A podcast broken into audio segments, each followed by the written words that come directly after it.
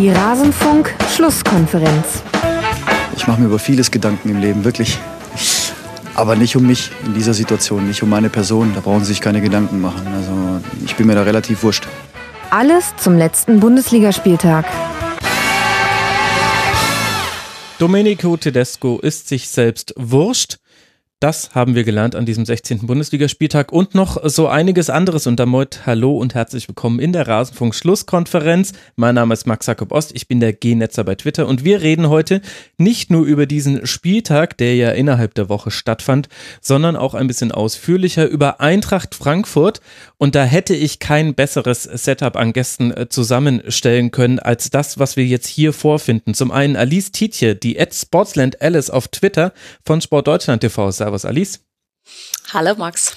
Sehr schön, dass du mal wieder mit dabei bist. Und ebenfalls, er wurde auch schon eingefordert von verschiedenen Hörerinnen und Hörern. Basti Red, Bastian Roth von, tja, Eintracht Frankfurt Podcast 93, Fußball 2000, Wettbrötchen. Ich glaube, das waren aktuell alle Formate, die du machst. Servus, Basti.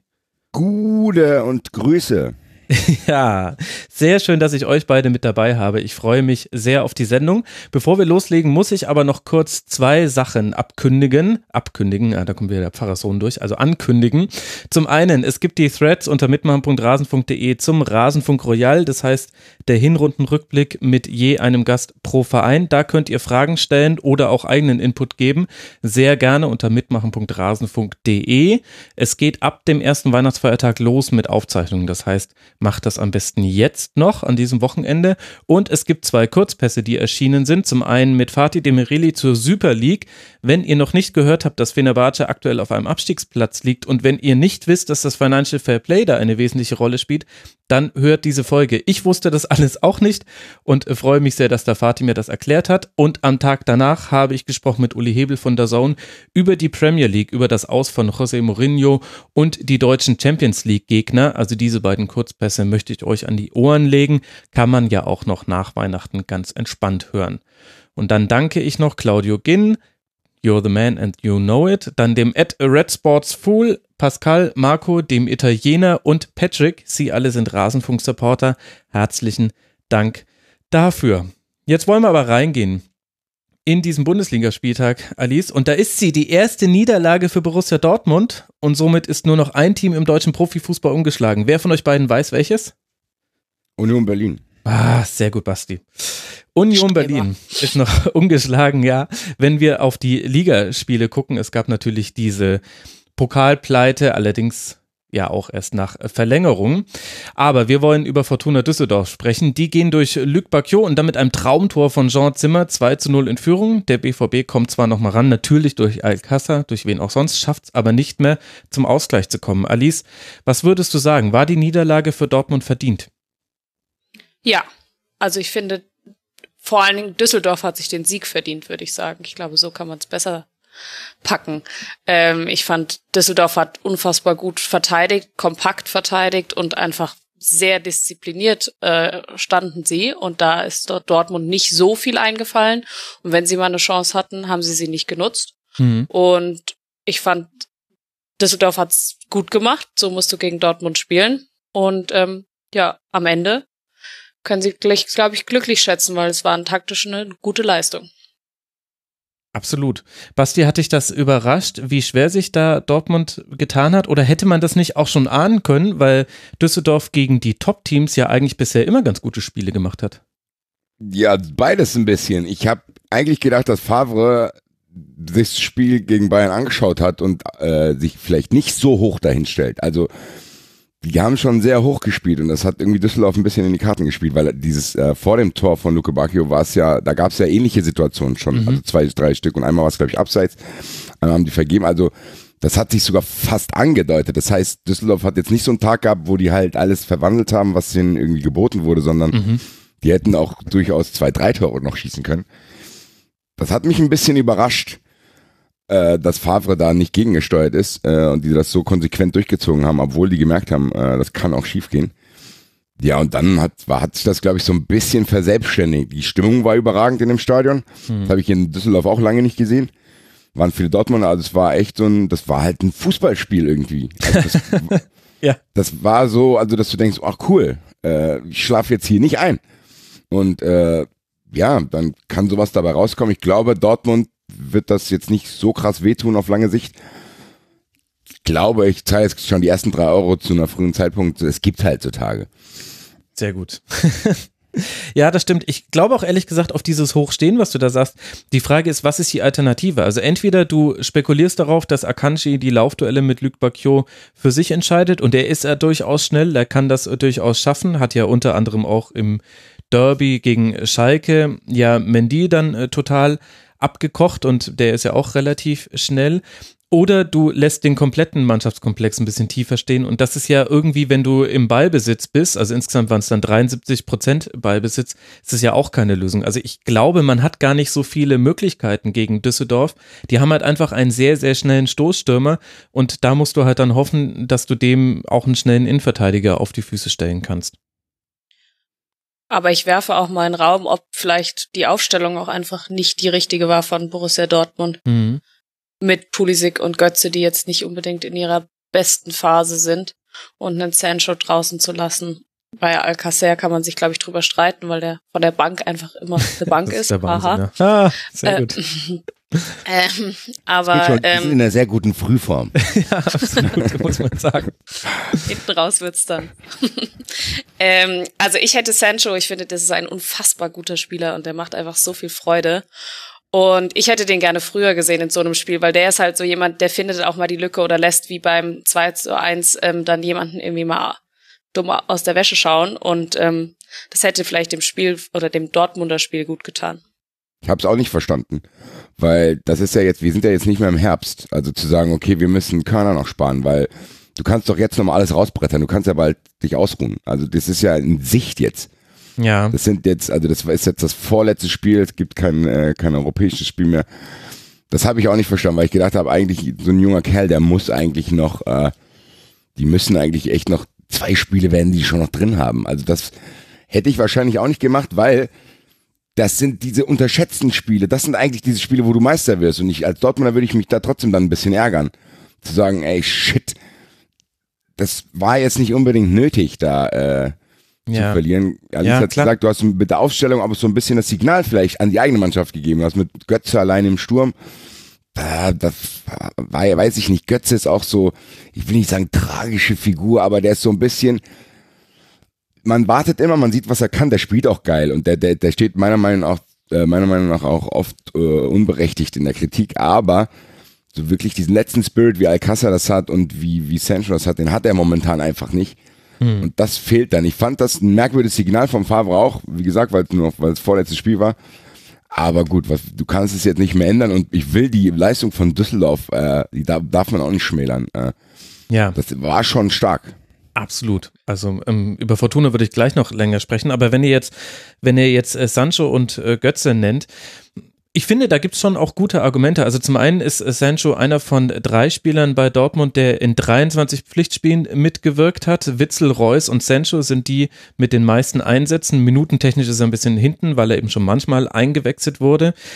Und wenn du irgendwann Pulisic nochmal spielen lassen willst, dann ja eher gegen Düsseldorf als gegen Gladbach, ohne jetzt Düsseldorf nahe treten zu wollen, aber es ist ja irgendwie schon eine andere Güteklasse und auch eine andere Bedeutung in der Tabelle. Und das mit Götze von Anfang an hat ja auch häufig gut funktioniert, vor allem in der Kombination, dass du weißt, du kannst Alcázar bringen und der macht dann sein Tor, wenn er von der Bank kommt. Das ist ja gerade das völlig irre. Also ich weiß nicht, ob, also falsches Signal an die Mannschaft ist mir da zu viel, außer man konnte wissen, dass Pulisic so schwer sich tun würde. Also davon war ich eher überrascht, wie weit weg der gerade von der Mannschaft zu sein scheint. Also man hat ihn ja wenig spielen sehen, aber du hast jetzt auch deutlich gesehen, warum wahrscheinlich. Der hatte 24 Zweikämpfe, hat nur 30 Prozent davon gewonnen, hat keinen Schuss aufs Tor abgegeben, hat keine Schussvorlage gegeben, war relativ abgemeldet, hatte auch eine Körpersprache, die gar nicht so zu dem Pulisic passt, den man früher gesehen hat bei Dortmund. Also der scheint tatsächlich von der Form her zumindest gerade überhaupt nicht mehr in diese Mannschaft zu passen. Woran liegt das? Also ich bin da nicht nah genug dran, aber er gibt, da gibt's doch auch irgendwie wirkliche Wechselgerüchte, die Ja. ziemlich seriös zu sein scheinen. Oder kann das damit zu tun haben? Also das, ich habe irgendwie irgendwo auch schon gelesen, dass es fast sicher sein soll, dass er im Winter zu Chelsea geht und dann hat Zorc irgendwie gesagt nein. Also das scheint irgendwie, weil du, wie du es gesagt hast, eigentlich ist Pulisic, ich hätte ihn vor der Saison, hätte ich ihn eigentlich noch fast als geiler als Sancho eingeschätzt. Klar. Sagen, ey, das wird so ein Spieler, äh, ja, der ist wahrscheinlich einer der drei wichtigsten von denen. Äh, das fehlt Dortmund gerade so ein bisschen. Dann sieht man das dann halt auch, weil, wie du es gesagt hast, die Aufstellung war ja jetzt auch nicht schlecht. Also das sind trotzdem Spieler, die gewinnen können in Düsseldorf. Also ich glaube, das mit dem Wechselgedanken, das ist quasi Ursache-Wirkung. Also ich glaube, er denkt darüber nach, den Verein zu verlassen, weil er nicht spielt und er spielt nicht, weil er darüber nachdenkt, den Verein zu verlassen. So meine ich das.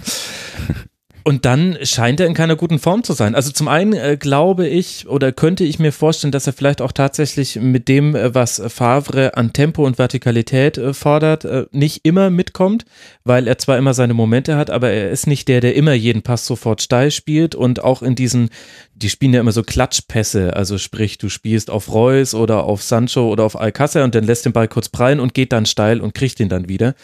Und das hat Pulisic meiner Erinnerung nach in der letzten Saison nicht so häufig gemacht, sondern das ist eher so jemand, der übers Dribbling kommt und der mit dem, mit dem Gesicht zum Tor agieren muss, dann ist er am gefährlichsten. Und dann fand ich jetzt in diesem einen Spiel, das war jetzt halt das, was ich beobachten konnte, fand ich, dass er jetzt auch von der Fitness her nicht perfekt äh, austrainiert aussah. Also er ist zwar am meisten gelaufen von allen, hat auch viele Sprints angezogen, aber da hat so die Antrittsfrische hat gefehlt. Also das, was ihn halt auszeichnet, dass er halt mal mit zwei Schritten so viel Tempo aufnimmt, dass er im Gegenspieler vorbeikommt, das hast du gegen Düsseldorf überhaupt nicht gesehen. Aber ist es nicht einfach häufig bei so jungen Spielern so, dass die so eine Saison haben, wo sie herausragend gut sind und wo jeder sagt, boah, es kommt aber früh. Und dann kommt jetzt natürlich auch noch mit Trainerwechsel bedingt, kommt so eine Saison, wo man sich einfach schwerer tut, weil man mit dem ganzen All Eyes on Me und mhm. dem ganzen Druck und das Interesse und die Medien und alles drumherum und das, was auf einmal gefordert wird, weil man erwartet ja dann, dass derjenige dieses Niveau hält oder sogar noch besser wird. Und wenn er schlechter wird, dann kriegt er halt noch mehr Druck und das sind ja viele junge Spieler, die das kaum können und dann irgendwie erstmal zwei Jahre brauchen, um dann wieder sich daran zu gewöhnen und wieder sozusagen neu anzufangen. Und ich glaube, bei Pulisic ist es halt einfach gerade bisschen viel drumherum gewesen in der letzten Saison und das zieht sich jetzt durch und dann kommt wahrscheinlich mhm. kommt vieles zusammen, keine richtige Fitnessform, dann neuer Trainer, mit dem er vielleicht nicht so ganz zurechtkommt und ähm, ja, dann hast du halt sowas und dann, glaube ich, baut sich so ein junger Spieler natürlich dann auch Druck auf in so Spielen, in denen er dann mal ran darf, ja, weil er muss es ja dann sich beweisen, er muss es seinem möglichen neuen Verein beweisen, er muss es dort beweisen bei Dortmund und so und dann, glaube ich, kannst du es können die wenigsten das äh, auf die aufs Feld bringen. Ja, das kann schon sein. Ich meine, er hat ja auch einen sehr großen Druck in der Nationalmannschaft, in dem Sinne, dass die USA ja die WM-Qualifikation verpasst haben und er immer so der Hoffnungsträger war in einem unterdurchschnittlichen US-amerikanischen Nationalteam. Da wurde ja auch sehr früh gehypt.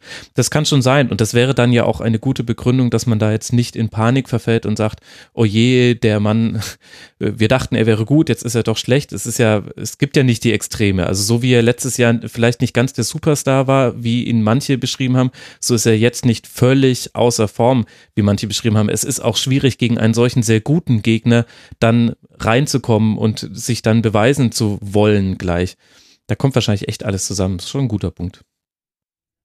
Ich würde vielleicht aber auch bei Dortmund nochmal auf einen anderen Aspekt eingehen, und zwar auf die Abwehr. Also mit Diallo und Akanji mussten verletzt raus, wenn ich es richtig mitbekommen habe. Ja. Bei Diallo mhm. wahrscheinlich sogar länger verletzt. Mhm. Akanji könnte jetzt am Wochenende klappen ich fand so, wenn man sich anguckt, das 2 äh, zu 0 von Düsseldorf, wie frei der da stand, könnte man auch mal drüber sprechen, was da eigentlich, wie es da so ein bisschen weitergehen soll, weil ich fand, das war jetzt defensiv schwierig und da gab es ja, wie der Basti vorhin schon gesagt hat, hatte Düsseldorf ja sehr viele Chancen. Es war jetzt nicht so aus dem Nichts das, die Tore, sondern es gab ja noch mehrere Usami und so weiter. Also ja, ich meine, insgesamt waren es nur acht Schüsse und drei aufs Tor. Interessanterweise hat auch nur Dortmund äh, dreimal aufs Tor geschossen. Also es war ein torschussarmes Spiel. Es kam einem äh, irgendwie anders vor. Ich, ich weiß es ehrlich gesagt nicht, ob ich da jetzt das 2 zu 0 unbedingt als Beispiel nehmen würde, weil das war halt auch ein, also das war ein Tor des Monats. Wenn das nicht Tor des Monats wird, äh, sorry an Herrn Schaub aus Köln, aber äh, also das war ja, das war ja ein richtig geiler Schuss. Und dann geht halt so einer mal rein. Und das war ja eher. Ja, so klar geht er rein, aber wie viel Platz er hat, um mhm. überhaupt diesen Schuss anzunehmen. Ich meine, da ist ja irgendwie kilometerweit niemand ja, das stimmt in der Nähe. Und das meine ich ja, dass der, dass der reingeht, klar, das passiert mal, das passiert auch, passiert ja auch nicht so oft. Aber dass er überhaupt den Platz hat, dort so abzuziehen, ist ja, und den Ball annehmen kann und sich hinlegen kann. Darum geht's mir viel mehr. Mhm. Ja, das stimmt. Ja, ich weiß nicht, ob John Zimmer äh, eigentlich eben während des Spiels im Verdacht steht, so ein Ding rauszuhauen, glaube ich. Also ich weiß nicht, ich kann das fast sogar nachvollziehen. Ich hätte ihn auch jetzt nicht unbedingt so massiv angegriffen, weil ich dachte, ja komm, ich probier's halt mal, weil John Zimmer ist Das jetzt. ist doch dann ein bisschen arrogant. Ja, aber, na, aber John Zimmer ist jetzt, glaube ich, nicht einen, den du als Geg auf der Karte hast, wenn du sagst, ja, der ballert dir sonst das Ding in den Winkel. Also Ja, aber ich ich meine, das ist doch, da gibt's doch genug andere. Ich würde da jetzt auch nicht draufstehen und vielleicht haut man mal so einmal im Jahr, oh, naja gut, einmal im Jahr ist übertrieben, einmal im Leben einen raus. Aber also da musst du doch schon, das ich finde, das wäre ja, wenn wenn das der Gedanke wäre, finde ich, wäre das ganz schön arrogant. Aber ich glaube nicht, dass das dahinter steht, sondern es wurde einfach übersehen. Ja, also sie hatten halt auf jeden Fall Lücken in der, in der Zentrale, die sie sonst sehr selten haben. Also allein schon, dass dieser Pass ja gespielt werden kann auf Zimmer und dann hat da, ich glaube, in der Situation hat Schmelzer gefehlt, aber genau habe ich es jetzt auch gerade nicht mehr vor Augen. Was uns aber vielleicht auch noch kurz zu Düsseldorf bringt, die haben wir jetzt, finde ich, noch zu wenig gelobt, denn die haben ein richtig gutes Spiel gemacht, nicht nur vom Läuferischen her, also 124 Kilometer gelaufen, drei mehr als der BVB, sondern ich fand, von der ganzen Haltung, wie die das angegangen sind, fand ich, das war eins der stärksten Düsseldorfer Spiele dieser Hinserie. ja, finde ich auch. Äh, und das zeigt so ein bisschen, dass, ja, das ist auch so ein bisschen Funkel-Style. Mhm. äh, weiß eigentlich, dass sie keine Chance haben. Jeder rechnet damit, Düsseldorf steigt sowieso ab, aber die haben sich durch diesen Sieg, haben die jetzt zumindest äh, vier Punkte auf dem direkten äh, Abstiegsplatz. Und das ist, glaube ich, schon gut. Das heißt, die können jetzt da zumindest bis zum Winter werden die maximal auf dem Relegationsplatz stehen. Und das ist für die, glaube ich, schon gut, wenn die in Schlagdistanz bleiben. Hätte, glaube ich, auch nicht jeder so erwartet. Also ich glaube, dass die so ein bisschen, wenn du die mit Nürnberg äh, in Vergleich setzt, dass gerade momentan ein bisschen Vorteil Düsseldorf ist. Äh, Hm. Bin gespannt, ob die das in der Rückrunde durchziehen können. Weil wenn ich ganz ehrlich bin, hätte ich mein ganzes Geld beim Wettbrötchen drauf gesetzt, dass Düsseldorf sang- und klanglos absteigt, weil ich gedacht habe, diese Qualität von der Mannschaft wird einfach nicht ausreichen. Aber Funkel scheint das irgendwie hinzukriegen. Ja, man muss ja sagen, dass also Luke Bacchio ist ja schon auch oder wie auch immer er ausgesprochen wird, auch ein guter. Äh, ich bin der Einzige, der es anderes macht. Äh, Sag ruhig Luke Bacchio. Dodi, ähm, ist schon ein guter Stürmer und ich glaube, dass das, was Düsseldorf den Vorteil gegenüber Nürnberg hat, dass sie taktisch einfach sehr diszipliniert sind und mit Friedhelm Funkel halt einen erfahrenen Trainer dort haben, der sich halt auch gegen die Großen wie Dortmund oder die Bayern was ausdenkt und das die Mannschaft halt auch genau so umsetzt. Vielleicht ist das, wenn man den Vergleich zu Nürnberg zieht, dort fehlt das einfach noch ein bisschen. Hm. Und die Erfahrung und die Ruhe, ich meine, seit 80 Jahren ist Friedhelm Funkel im Fußballgeschäft. Das hilft, glaube ich, in solchen Situationen äh, auch von außen.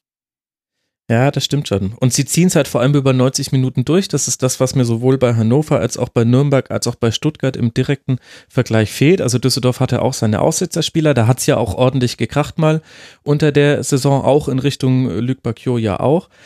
Aber ich finde, so ein Spiel wie jetzt gegen Dortmund geht nur gut, wenn du es tatsächlich über 90 Minuten durchziehen kannst, dein Konzept. Und das haben sie hinbekommen.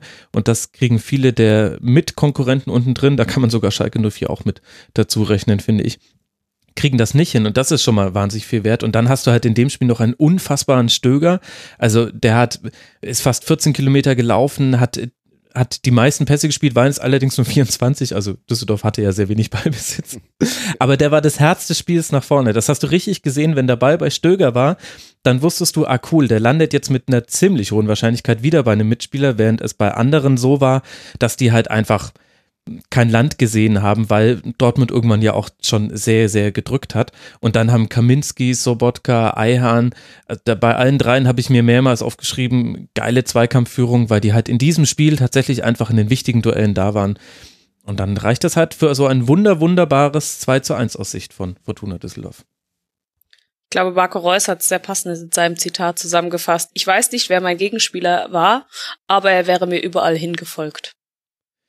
Ja, genau, was auch so ein bisschen. Komischerweise, weil er in der 70. Minute ausgewechselt worden ist. Also hätte Reus theoretisch noch 20 Minuten Zeit gehabt. Ja, das hat er dann gar nicht mitbekommen. Es zeigt vielleicht auch so ein bisschen, dass, äh, dass äh, Dortmund das nicht ganz so ähm, ernst genommen hat, wie sie jetzt zum Beispiel das Spiel gegen die Bayern angegangen sind. Man sollte seinen Gegenspieler dann vielleicht doch kennen. Aber wollen wir es auch ich nicht würde so- zumindest nicht zugeben, dass ich ihn nicht weiß, wie er heißt. Ja, gut, andererseits, andererseits sind wir doch mal froh, wenn jemand ehrlich ist und hauen dann nicht gleich Ja, eben, der ist auch nach dem Spiel bist du auch sauer, wenn du dann aus deiner Sicht gegen so eine Graupentruppe verlierst und denkst, toll, jetzt äh, haben wir es nicht in den Winter gekriegt. Also ich, das kann, ich kann das komplett nachvollziehen. Ich würde, der weiß mit Sicherheit, wie der heißt. Favre wird den wahrscheinlich wahrscheinlich, heute demütigen. ja eben, in, der hat den wahrscheinlich den so in ein Hörspiel Videoschulung, gegeben.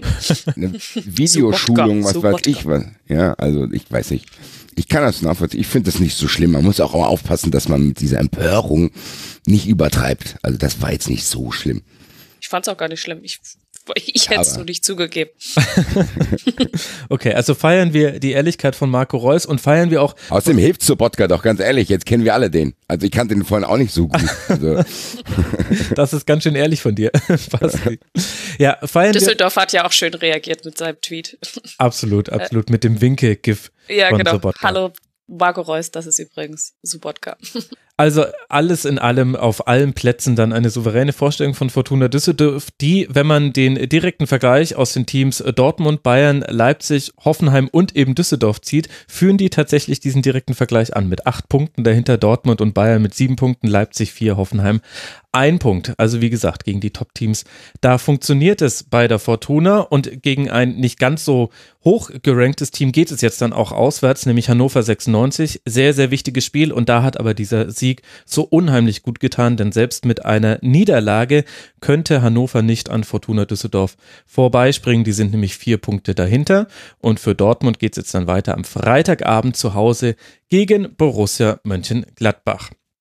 Die große Frage nach dieser Niederlage am Dienstagabend war, würde der große FC Bayern diese Chance nutzen können, auf unfassbare sechs Punkte heranzukommen an Borussia Dortmund und die, man, die Liga mal wieder so richtig spannend machen. Sechs Punkte Rückstand nur noch. Wahnsinn. Und was soll man sagen, Basti? Sie haben es geschafft mit einem Tor von Ribéry in der 83. Minute gegen Rasenballsport Leipzig. Und dem voraus ging aber eher eine zähe Partie mit wenigen Chancen. Wie hat dir denn Bayern da gefallen? also zumindest ähm, habe ich die Befürchtung nicht mehr, dass die Mannschaft komplett was gegen Kovac hat. Also Kovac hat mir sogar fast schon wieder leid getan. Also ich war ja hier bei dir, als ich mich sehr, sehr über ihn aufgeregt habe, äh, als, er, als der Wechsel bekannt wurde. Und dann in der Folge hat er mir jetzt in den letzten Wochen echt ein bisschen leid getan, weil ich dachte, okay, der hat die Kabine komplett verloren. Also es hat sich ja dann so ein bisschen angedeutet, hier was, da was und der hat sich geäußert und bla bla bla und Hummels hat ihn so ein bisschen bloßgestellt von wegen, er ist erkältet, bla. Und das habe ich in dem Spiel nicht gesehen. Also das ist, glaube ich, für Bayern ein Fortschritt, aber das reicht, glaube ich, noch nicht komplett. Also Bayern muss weiter hart arbeiten, weil, wie du es gesagt hast, das war jetzt nicht, das war nicht das Bundesliga-Topspiel Bayern gegen Leipzig, sondern da waren auch, das Spiel hatte sehr, sehr viele Längen, fand ich. Und Bayern hat sich das dann, ja, das ist, das ist im Endeffekt so ein bisschen Eintracht Deluxe. Bayern hat sich das tatsächlich in der zweiten Halbzeit erarbeitet. Das kennt man ja von Bayern nicht so. Also die haben einfach dann die Wahrscheinlichkeit gezwungen, dass irgendwann ein Ball reinfällt, weil die sich immer mehr Chancen erarbeitet haben. Gulaschi hat, glaube ich, von Kimmich irgendwie so ein Monster-Safe gehabt, bei so einem Kopfball. Aber ja, das war jetzt nicht so, dass du sagst, okay, das ist jetzt irgendwie der Brustlöser für Bayern, sondern die haben sich das, die haben das einfach erzwungen, glaube ich. Aber das muss man ja auch festhalten, ist jetzt zwar nicht kein spielerisches Highlight, aber dieses Spiel hätte Bayern vielleicht vor paar Wochen noch verloren, weil die Mannschaft irgendwie nicht den ganzen Fokus äh, auf den Platz legt, sondern das ist jetzt noch nicht wirklich, die sind noch nicht am Ende. Die haben noch sehr, sehr viel zu tun, glaube ich. Äh, dieser Umbruch, der da irgendwie im Raum steht, der muss trotzdem stattfinden. Aber ich glaube, für Kovac ist es gut zu wissen, dass die Mannschaft sich jetzt nicht mehr so hängen lässt und so unkonzentriert ist, dass seine Person ständig irgendwie äh, im Gespräch bleibt. Ja, und es sind halt die Kleinigkeiten, ne? Wenn in der 85. Minute direkt nach dem 1 zu 0 der Kopfball von Pausen ins Tor geht und nicht am Tor vorbei, dann sagen wir alle wieder, ach ja, die Bayern kriegen halt derzeit einfach kein 1 zu 0 mehr über die Runden. Jetzt hat man es halt in dem Spiel geschafft, weil halt in den entscheidenden Situationen beim Tor ja auch, ich meine, Sanchez, der Ed Säbener Straße hat äh, getwittert, das war eine Carsten Janker Gedächtnisaktion, weil er sich in den Gegenspieler reindreht und schießt, also so eigentlich relativ sinnbefreit, aber irgendwie wird dann tatsächlich das 1 zu 0 draus und dann kann man eben genau so argumentieren und das ist aber auch in dem Spiel wieder einiges auf Seiten vom FC Bayern gefallen und dann gewinnen sie das halt knapp. Würdest du da bei der Einschätzung so mitgehen, Alice? Ja, ich finde, dass die Bayern sich momentan irgendwie so einen Sieg mehr erkämpfen müssen als erspielen. Das ist, glaube ich, das, was gerade beim FC Bayern so ein bisschen die Besonderheit ist. Hm. Ähm, ich finde, wenn es 0-0 ausgegangen wäre, hätte sich auch keiner beschweren dürfen, weil Leipzig einfach äh, gut äh, stand und es den Bayern schwer gemacht hat. Und äh, so mit einem Konate und Upamecano in der Innenverteidigung ist jetzt auch nicht unbedingt so einfach, da durchzukommen. Absolut. Weil hätte Upamecano ja auch das 1-1 machen können, äh, beziehungsweise das 1-0 dann. Der hat ja auch, das war glaube ich, äh, dann die Latte geköpft. Genau, ja. Also Alice hat schon recht. Eigentlich, auf dem Spiel steht eigentlich unentschieden drauf. Äh, da kann sich keiner beschweren. Das wäre dann unentschieden der bisschen schlechteren Sorte, aber gut.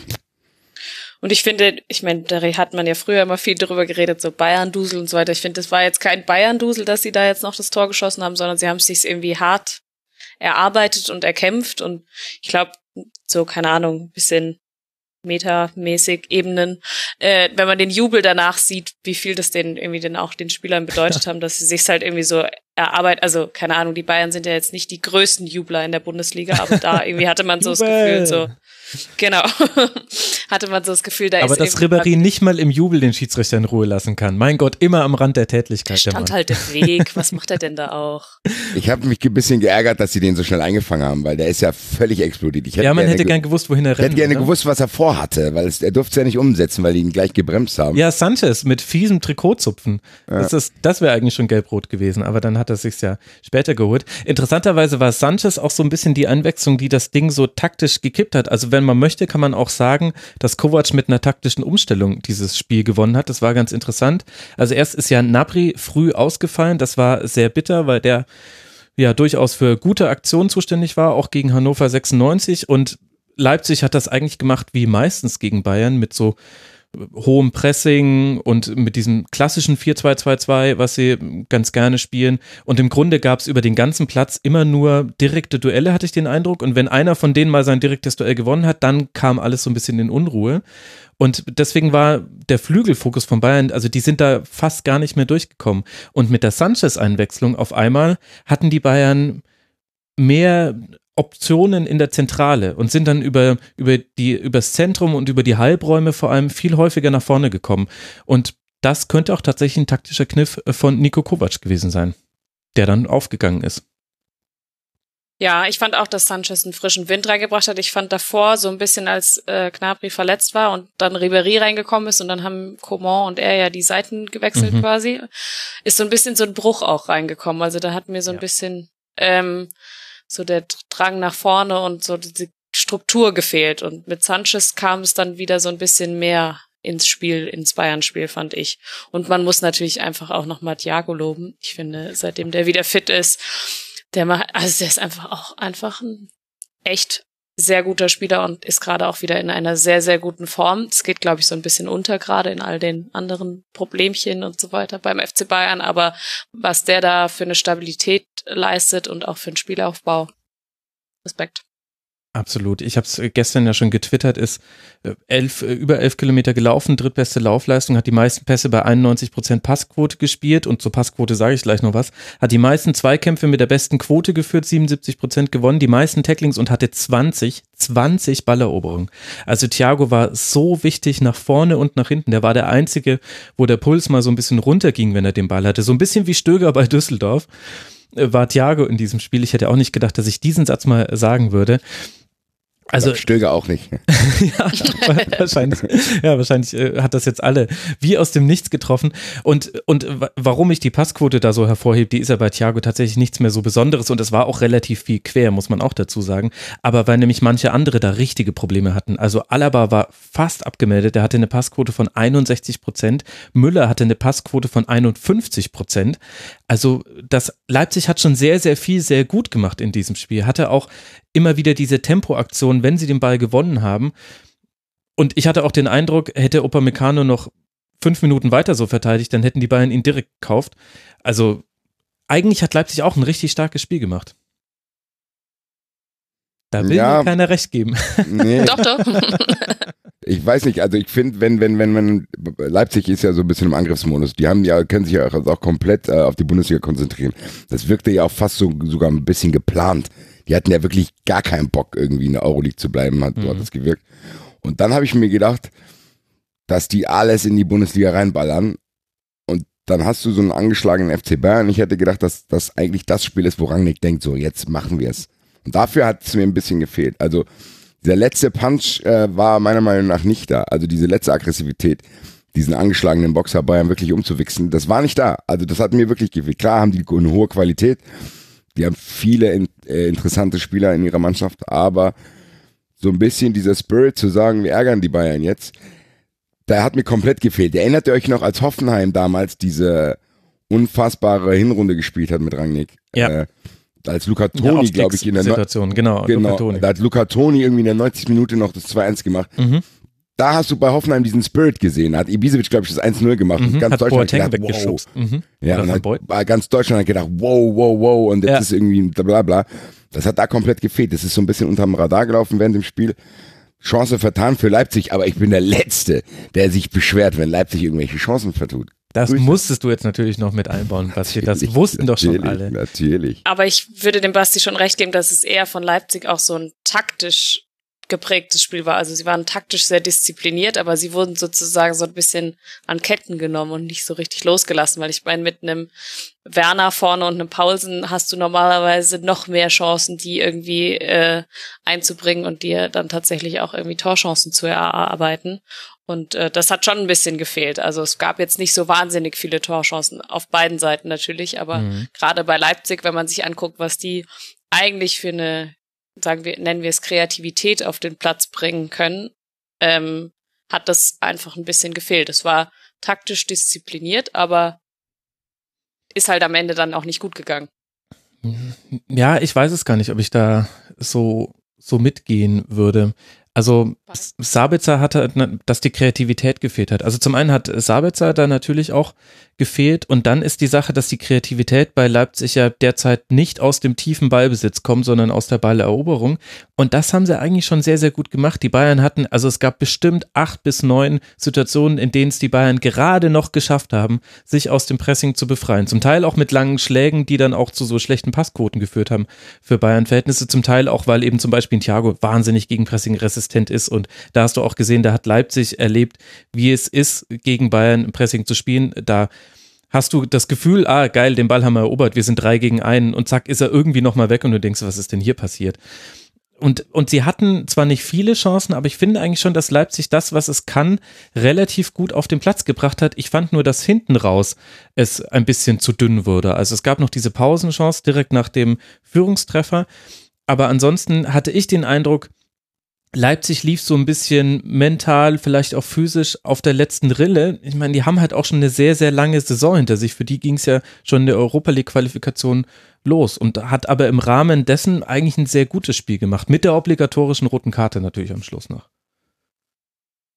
Ja, dann nenn es Ch- Chancen kreieren statt Kreativität meinetwegen. Mhm. Aber ähm, ich mir ich habe mir mehr erwartet. Ich hatte eher so den Eindruck, da könnte noch mehr gehen. Und ich finde, ja, lange Saison und so weiter, aber keine Ahnung, vielleicht liegt es auch daran, dass ich es auch eher mit der Eintracht halte und man sagen kann, okay, man kann irgendwie Bock auf diesen Wettbewerb haben und das irgendwie annehmen und das irgendwie umwandeln, anstatt zu sagen, ja, wir haben jetzt irgendwie hier in der Europa League gespielt und unsere Füße sind lahm und weiß weiß ich was. So ein Spiel gegen die Bayern sollte für Red, äh, RB Leipzig Mhm. ähm, Gut gerettet. irgendwie ähm, noch was Besonderes sein eigentlich und das da sollte man schon auch irgendwie hinten raus noch die Mhm. Bewegungen drin haben. Ja, ja, vielleicht, da gehen vielleicht unsere Meinungen auch einfach auseinander. Ich hatte den Eindruck, äh, Leipzig hat tatsächlich eigentlich fast alles von dem rausgehauen, was sie hatten und dann haben beide Mannschaften, beide Mannschaften haben halt gut verteidigt. Das muss man sagen. Haben in der Verteidigung wenig zugelassen und deswegen sahen dann halt jeweils die Stürmer nicht so gut aus. Also sowohl von Werner hast du nicht so viel gesehen, als auch äh, von Lewandowski und irgendwie kam halt dann dieses 1 zu 0 zustande. Und dann ist es halt jetzt so. Werner, der ja übrigens am Ende des äh, Spiels im Grunde angekündigt hat, also entweder bleibt er bei Leipzig oder er geht ins Ausland oder er geht zum FC Bayern. Das fand ich ganz interessant. Auch wieder bemerkenswert offen eigentlich, muss man sagen. Wieder ein Wow, einfach mal alle Möglichkeiten aufgezählt. Wow. Ja, naja, er, nee, aber er hat halt zum Beispiel Dortmund explizit damit ausgeschlossen, weil er gesagt hat, wenn man in der Liga bleibt und nicht bei Leipzig steht, dann kommt eigentlich nur ein Verein in Frage. Und dann war natürlich der Reporter, ich glaube, es war Patrick Wasserzieher, so schlau zu fragen, und damit meinen Sie Bayern? Und dann sagt er, das äh, könnte eine Schlussfolgerung sein, ja. Gut, ich hätte dort, Werder jetzt, glaube ich, nicht mit Dortmund in Verbindung gebracht. Ehrlich, bei dem Tempo, ich finde, Werder würde viel besser zu Dortmund passen als zu Bayern, ehrlich gesagt. Von der Art und Weise, wie der Ich spielt. befürchte, dass Dortmund sich uns Haller wegschnappt, aber gut. Schauen wir mal. Schauen wir mal. Schauen wir mal. Na gut, wir, wir warten es ab. Wir haben ja jetzt dann doch zwei Spiele von beiden Teams, die wir beobachten können. Und in dem einen tritt ja auch dann Frankfurt auf, nämlich das Auswärtsspiel vom FC Bayern, jetzt dann am 17. Spieltag in Frankfurt. Und Rasenballsport empfängt zu Hause Werder Bremen und darf sich dann in den wohlverdienten Winterurlaub flüchten. Damit haben wir jetzt dann über Tabellenplatz 1 und Tabellenplatz 3 gesprochen. Über den vierten auch schon. Bleibt noch der Tabellenplatz 2, Borussia Mönchengladbach, die es auch geschafft haben, durch diese Niederlage von Borussia Dortmund näher heranzurücken. Liegen aktuell auf dem zweiten Tabellenplatz, beziehungsweise in der Höhnes-Tabelle ist es vermutlich der dritte, warum auch immer. Sie gewinnen aber ihr elftes Heimspiel in Folge, da bin ich mir sicher. Und erspielen sich gegen den FCN zwar nicht so viele Chancen, nutzen dann aber nach einem verschossenen Strafstoß zwei Konter zum Sieg. Wo sich die Frage stellt, Basti, warum tritt denn eigentlich Gladbach zu Hause so anders auf als auswärts? Oder kann man das genau für dieses Spiel nicht gelten lassen, wo Kontertore entschieden haben? Ja, wollte ich gerade sagen. Also das Tor, was sie dann gemacht haben, ist ja tatsächlich das, und das ist, glaube ich, was Alice vorhin gesagt hat, dass Nürnberg im Gegensatz zu Düsseldorf äh, nicht so diszipliniert ist. Also das kann nicht sein als Nürnberg, wenn du nach Gladbach fährst und dich auskontern zu lassen. Also das, das fand ich ziemlich krass, weil die es ja eigentlich einigermaßen gut gemacht haben. Gladbach ist, wie du es gesagt hast, sehr heimstark. Und äh, da war jetzt, glaube ich, keiner, der irgendwie Nürnberg auch nur eine Chance ausgerechnet hat. Und dann lassen die sich auskontern. Dann waren das in einer paar 50. Minute oder so war das. Mhm, Ich weiß es nicht genau. der- Ja, das ist halt ein bisschen dumm, sorry. Äh, aber nichtsdestotrotz, diese Spiele musst du halt als Gladbach auch gewinnen. Und das ist vielleicht gerade so ein bisschen, wir haben über Dortmund in Düsseldorf geredet. Eigentlich wäre das auch so ein Spiel, wo Gladbach dann mal Punkte lässt, wo jeder sagt, ja, es reicht halt nicht komplett. Und aber Gladbach hat dieses Spiel halt gewonnen. Und wenn ich Gladbach-Fan wäre, wäre ich damit sehr, sehr, sehr zufrieden, weil das viel wichtiger ist als jedes Topspiel, was du irgendwie äh, irgendwie bestreitest, sondern das sind halt wirklich diese Spiele, die am Ende der Saison darüber entscheiden, ob du vielleicht wirklich in die Champions League einziehst. Äh. Mir als Eintracht-Fan passt das natürlich nicht, aber als Gladbach-Fan würde ich mich sehr, sehr, sehr freuen, dass man solche Spiele auch gewinnt. Und was haben die jetzt? Wie viele Punkte haben die? 33? 33, genau. Das ist schon sehr stabil. Also Das ist eine. Fabelhinrunde. Über zwei Punkte pro Spiel. Äh, Das Ja. ist dann äh, Richtung, also da bist du relativ sicher auf einem Champions League-Kurs. Auf jeden das Fall. hätte ich ganz ehrlich Dieter Hacking auch nicht zugetraut. Ich hätte gesagt, Dieter Hacking macht maximal einen zehn- zehnter Spieltag, dann ist er ciao. Aber er hat mich eines Besseren belehrt. Das hätte ich wirklich nicht gedacht. Also ich als Gladbach-Fan hätte es mich geärgert, dass ich Dieter Hacking als Trainer habe. Scheint trotzdem nicht so schlecht zu sein. Ja, und man, die Außendarstellung und das, was Leute, die mit Dieter Hacking zu tun haben, äh, sagen, die geht tatsächlich bei ihm auch weiter auseinander als bei anderen Trainern. Ich habe gerade die Biografie von Willy Landgraf gelesen. Warum auch nicht? Auf dem Weg äh, zum Rom-Spiel übrigens im Flieger. Hin habe ich die Hälfte, erste Hälfte gelesen, zurück habe ich die zweite Hälfte gelesen. Und äh, da, da bekommst du auch nochmal ein ganz anderes Bild von Dieter Hacking. Also der, der, der wirkt von außen, glaube ich, ein bisschen anders, als er innerhalb seiner Mannschaften wirkt. Und dann haben sie aber auch halt sehr, sehr gute Verpflichtungen gemacht. Also jetzt hat Plea ja auch in dem Spiel wieder getroffen. Das war dann der Konter zum 2 zu 0 in der 86. Minute. Das andere Tor ist in der 47. gefallen. Da, das musst du halt auch erstmal machen, dass du einen Stürmer hast, den du so steil schicken kannst und der dann noch den perfekten Abschluss macht, nämlich Und- äh, ruhig bleibt und ihn ins lange Eck schiebt. Und dass du auch so jemanden hast, der diesen Ball spielt. Dieser Pass war ja auch geil. Und wie, wie viel hat der Cousins heißt der, glaube ich? Ja. Was hat der gekostet? 500.000 Euro? Mhm, irgendwie so. Also, ja. also das ist wieder, Eberl hat so eine kleine Delle gehabt. Nachdem diese Ballengerüchte waren, hat er so, ein- also so ein bisschen gestruggelt, aber das ist wieder Eberl, wie er am Anfang war. Also Player und Cousins, das ist, das sind zwei überragende Verpflichtungen. Player, der ist sofort da, der hat nicht mal großartig Eingewöhnungszeit gebraucht.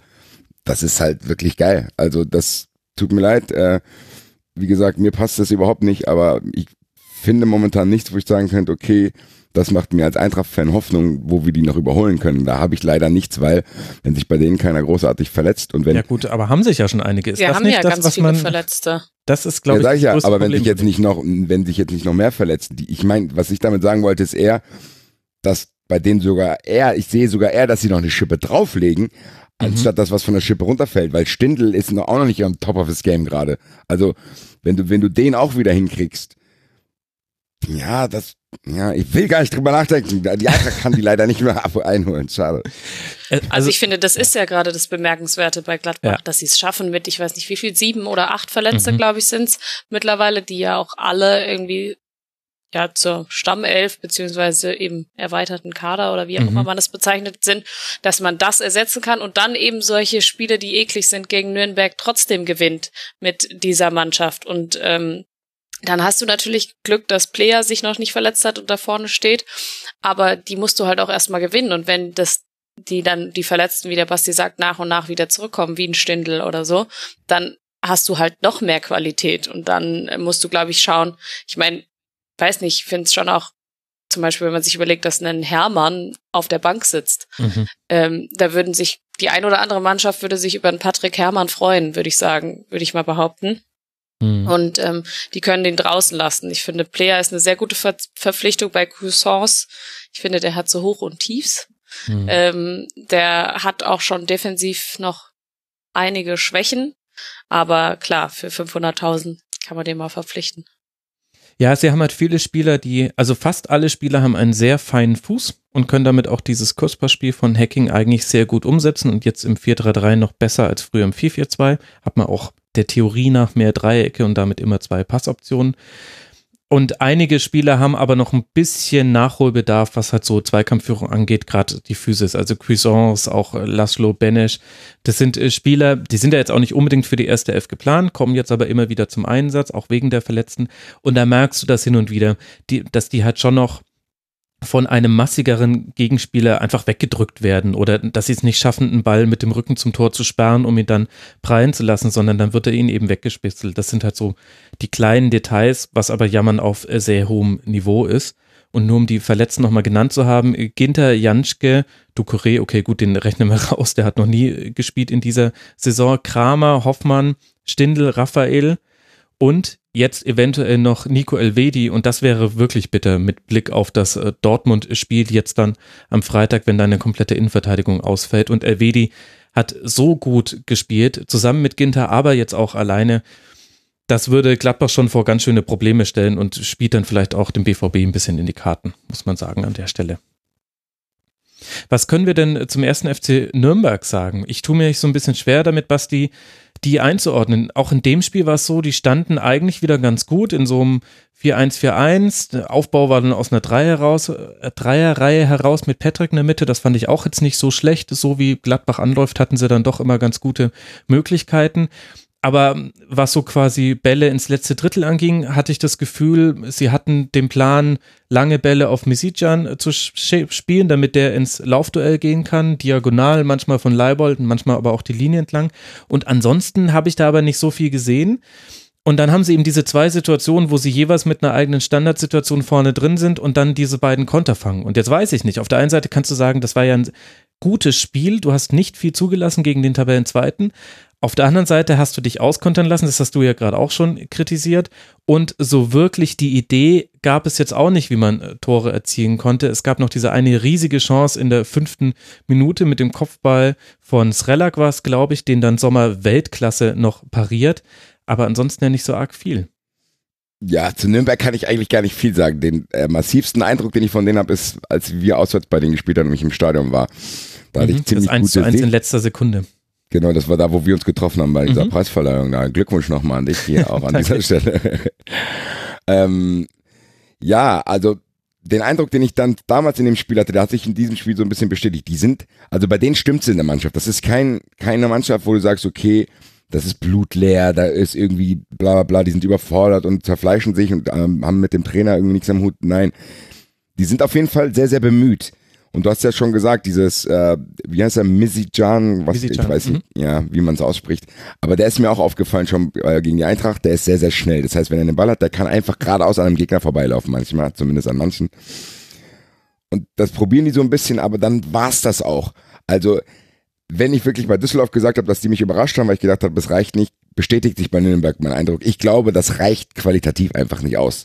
Und das siehst du dann in solchen Spielen. Wenn du schon nicht so viele Fehler machst und du, ja, als Aufsteiger dich gegen eine Mannschaft, die elf Spiele hintereinander gewonnen hat, so präsentierst, dann musst du mindestens unentschieden spielen. Aber das ist es reicht halt nicht aus. Also meiner Meinung nach ist bei Nürnberg einfach so, die sind vielleicht sogar ein Jahr zu früh aufgestiegen. Also das, die Mannschaft, mir reicht das nicht aus, weil ich mir, als mir als Außenstehender, fallen, fällt nicht ein einziger Spieler jetzt ein, wo ich sage, ja, okay, an dem werden die sich aufrichten und wenn der wird's irgendwie den, das umreißen oder so, sondern das sind viele so ein Solalar-Spieler und dann hier mal einer, da mal einer fällt ein bisschen da auf.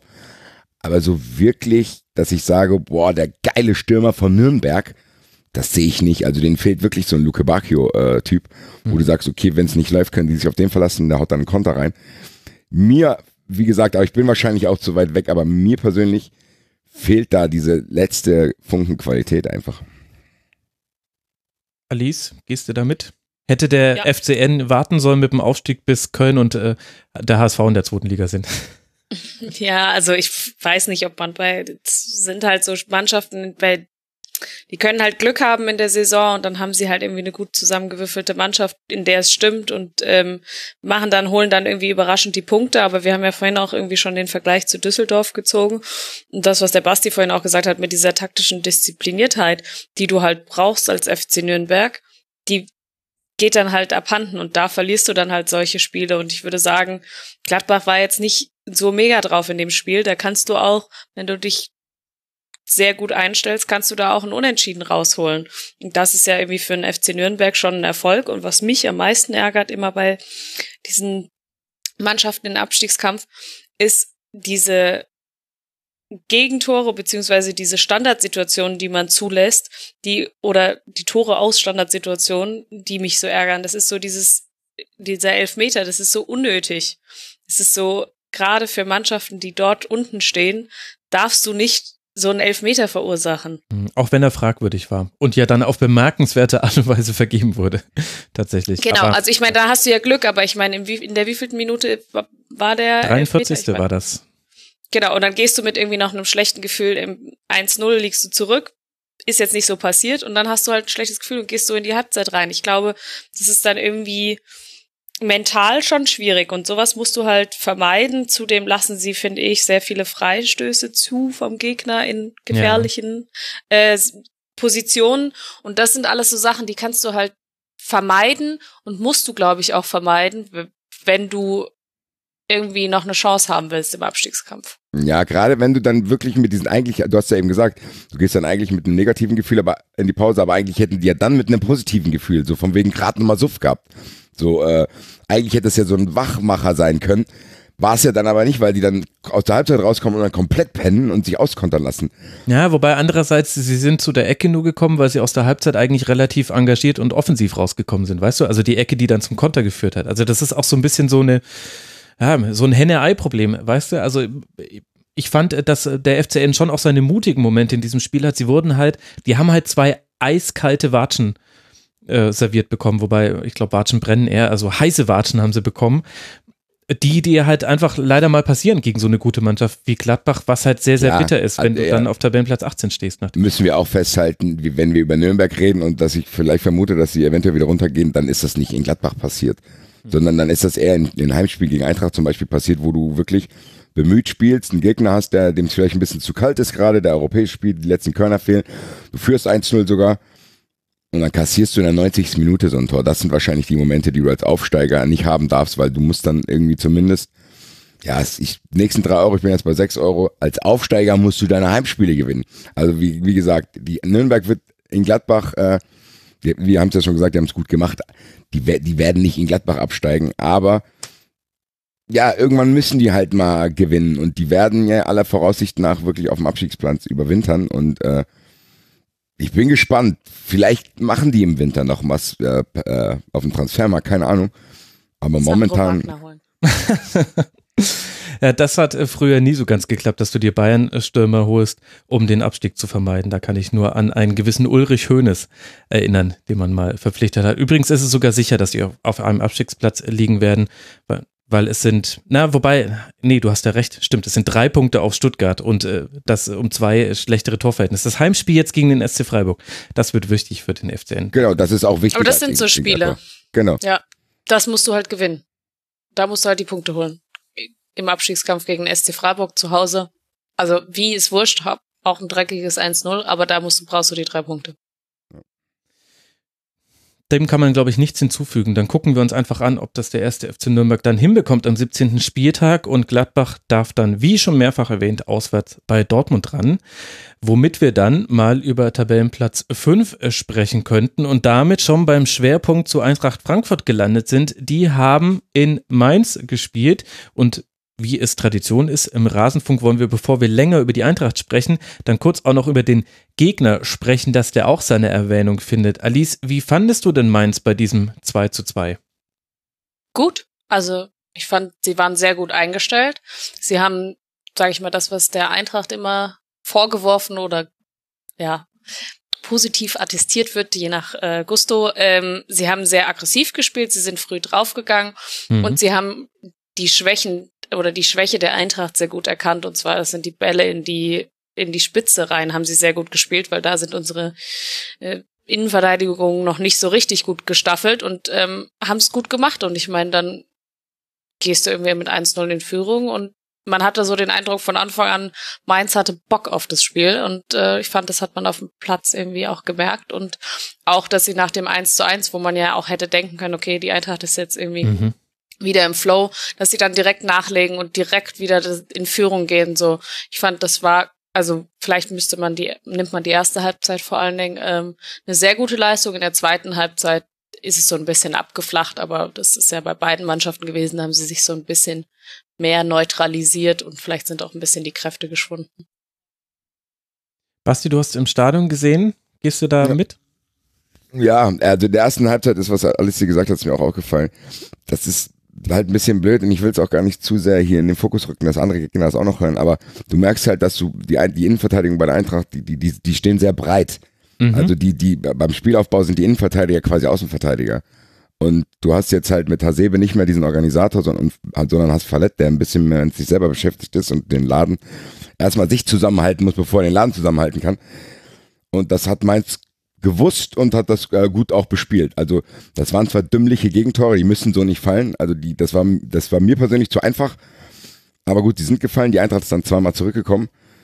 Allerdings muss ich sagen, diese gute Leistung, diesen guten Eindruck, den ich von Mainz habe, der hat sich in der zweiten Halbzeit gar nicht bestätigt. Und das würde mich als Mainz-Fan ein bisschen ratlos zurücklassen. Also da sehe ich auch keinen Grund, warum, dass du als Mainz nicht merkst, dass die Eintracht verunsichert ist und die Eintracht eher glücklich also ich war hoch zufrieden, dass wir überhaupt eine 2-2 in die Pause gegangen sind. Ich habe gedacht, da haben wir echt nochmal äh, Glück gehabt.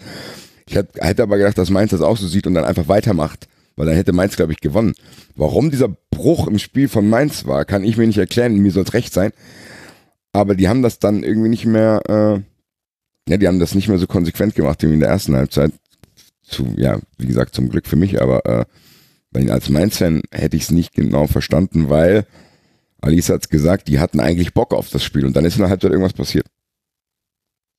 Ja, also ich habe jetzt tatsächlich dieses Spiel nur in Ausschnitten gesehen, weil ich wusste, dass ich ja euch hier sitzen habe. Deswegen musste ich das nicht über 90 Minuten sehen, habe dafür alles andere dann äh, mir reingepfiffen über 90 Minuten.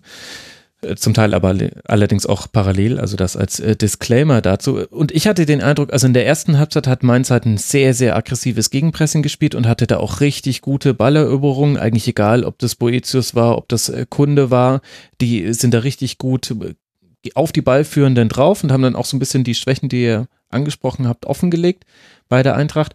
Und ich hatte das Gefühl, dass es in der zweiten Halbzeit weniger Zugriffsmomente gab. Also, dass ich kann jetzt nicht genau sagen, was die Eintracht da anders gemacht hat, ob sie mehr lange Bälle gespielt haben oder ob sie einfach sich besser aus den Situationen gelöst haben oder ob die Aggressivität nicht mehr ganz so da war bei Mainz 05. Aber es gab viel weniger von diesen Situationen, wo mal zwei Spieler an einem ballführenden Eintrachtspieler dran waren und dann eben die Wahrscheinlichkeit hoch ist, dass du den Ball gewinnst und dann direkt umschalten kannst, Torabschluss und gucken kannst, ob der vielleicht reingeht.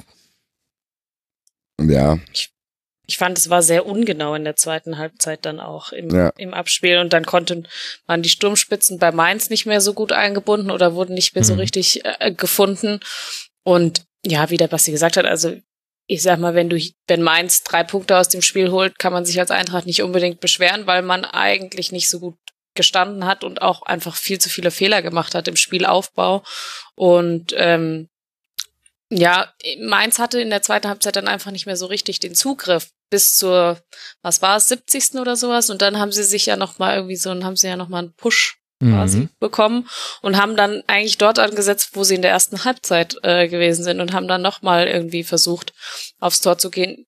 Vielleicht einfach ein bisschen zu spät, aber warum genau ist, glaube ich, schwierig zu sagen, aber die Eintracht stand dann vielleicht auch ein bisschen mehr, ähm, bisschen besser gestaffelt und der Bruch kam meiner Meinung nach auch so ein bisschen äh, bei der Eintracht, als dann Will, äh, Willems reinkam für äh, de Guzman Mhm. und sie dann nicht mehr so gut standen und Mainz dann dort wieder äh, eine Chance gesehen hat ähm, oder Chancen mehr bekommen hat, auch ähm, diese Reihe zu überspielen quasi. Und hätten Und ja auch Mainz- fast einen Handelfmeter noch bekommen. Naja, das verschweigen wir jetzt hier mal. Nee, äh, würde ich, würde ich schon gerne kurz thematisieren. Also Salcedo hat Ja. den Ball ange, Hat die hat den Arm angelegt, gehabt, ja. aber er geht mit der mit dem Körper zum Ball. Das finde also Handspiel wissen ja alle, ist gerade sehr sehr schwierig, aber das fand ich schon interessant. Es gab ähm, also Aber es ist ein Handspiel, aber der, also beziehungsweise es ist doch so, dass der Schiedsrichter hat kein Handspiel gesehen, pfeift nicht und der Videoschiedsrichter sagt dann, es ist keine klare Fehlentscheidung, dort kein Handspiel zu pfeifen. Ja, beziehungsweise wahrscheinlich war es eher sogar so, dass der, dass der Schiedsrichter gesagt hat, er hat es wahrgenommen, aber er sieht es als nicht strafbar, also nicht absichtlich an. Und dann ist quasi die Eintrittshürde, die Einstiegsschwelle für den VAR höher, als wenn der Schiedsrichter sagen würde, ich habe es nicht gesehen, aber er hatte meiner Meinung nach ein freies Sichtfeld drauf. Und dann muss es quasi sehr, sehr klar sein, dass der VAR sagt, nee, das, das musste dann doch pfeifen. Also wer dazu mehr hören will, die neue Folge von Colinas Erben dreht sich nur darum. Aber ein bisschen glücklich ist da die Eintracht schon rausgekommen aus der Situation, fand ich. Muss man sagen. Also bin ich ganz ehrlich, bin ich hätte mich tierisch aufgeregt, wenn das andersrum gewesen wäre. Also muss das so ehrlich muss man sein, glaube ich. Äh, ja, Sind wir mit dem Hertha-Spiel ist wieder. ich wollte es gerade sagen. Also ich habe es ja, ich habe bei 93 schon mal gesagt, es gibt auch für jeden eine Empörungs ja, Zuständigkeit. Also ich bin jetzt der Letzte, der ich kann jeden Mainzer verstehen, der sich da empört. Ich habe andere Dinge zu tun, wenn wir uns wirklich über die Hertha-Spiele unterhalten oder das Heimspiel gegen Leipzig, äh, wo äh, einfach uns ein Tor abgepfiffen wird. Äh, ja, es ist trotzdem, ich glaube aber, das ist trotzdem, Mainz kann auch nicht sagen, dass das die entscheidende Szene war, weil eigentlich, weil die hatten dann andersrum auch Glück, Rebic hätte auch noch den Siegtreffer machen müssen eigentlich. Mhm. Ja, Dann hätte, dann hätte, hätte, hätte Mainz gar keinen Punkt gehabt. So war es vielleicht, kann man mit, wenn man ein ganzes Auge zudrückt, kann man sagen, das war unterm Strich verdientes Unentschieden. Vier Tore gefallen, bla bla, alles gut, die Stimmung im Stadion war gut. Und Mainz hat da vorne auch schon eine Qualität. Ich glaube, ich habe sogar bei dir mal damals, da war er noch ganz neu in der Bundesliga, Quaison, Mhm. äh, habe ich gesagt, dass er mir gut gefällt und das hat sich ein bisschen bestätigt. Der ist schon geil. Und mit Mateta zusammen be- haben die auch sowas zusammen. Also das ist so ein bisschen, die ergänzen sich gut. Mateta ist halt echt ein Bulle. Also der ist wirklich, der hat mich sehr, sehr beeindruckt. Ich habe nach dem Spiel im VIP-Bereich ihn und seinen Vater auch getroffen und gesagt, ey, wenn Haller weggeht, dann kommst du bitte nach Frankfurt. Und hat er, fand er eine ganz gute Idee, weil er gesagt hat, er hat das Pokalfinale gesehen, das hat ihm sehr gut gefallen. Also habe Hast ich du auch schon eine Trans- Provision verhandelt, Basti? Nee, das habe ich vergessen gestern. Äh, Werde ich noch machen. Auf jeden Fall, äh, das ist für Neues mich äh, Berufsbild.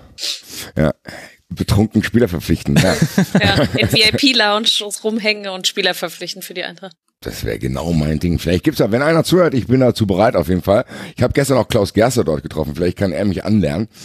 Ähm, Nein, aber auf jeden Fall, das ist schon, die haben schon wirklich, und das ist bei Mainz oft so, das muss man als Frankfurt auch zugeben. Das war jetzt vielleicht in den letzten zwei Jahren nicht mehr so, aber früher schon, dass du oft als Frankfurt dann hinguckst und denkst, boah, der, der Spieler ist schon geil, den würde ich nehmen.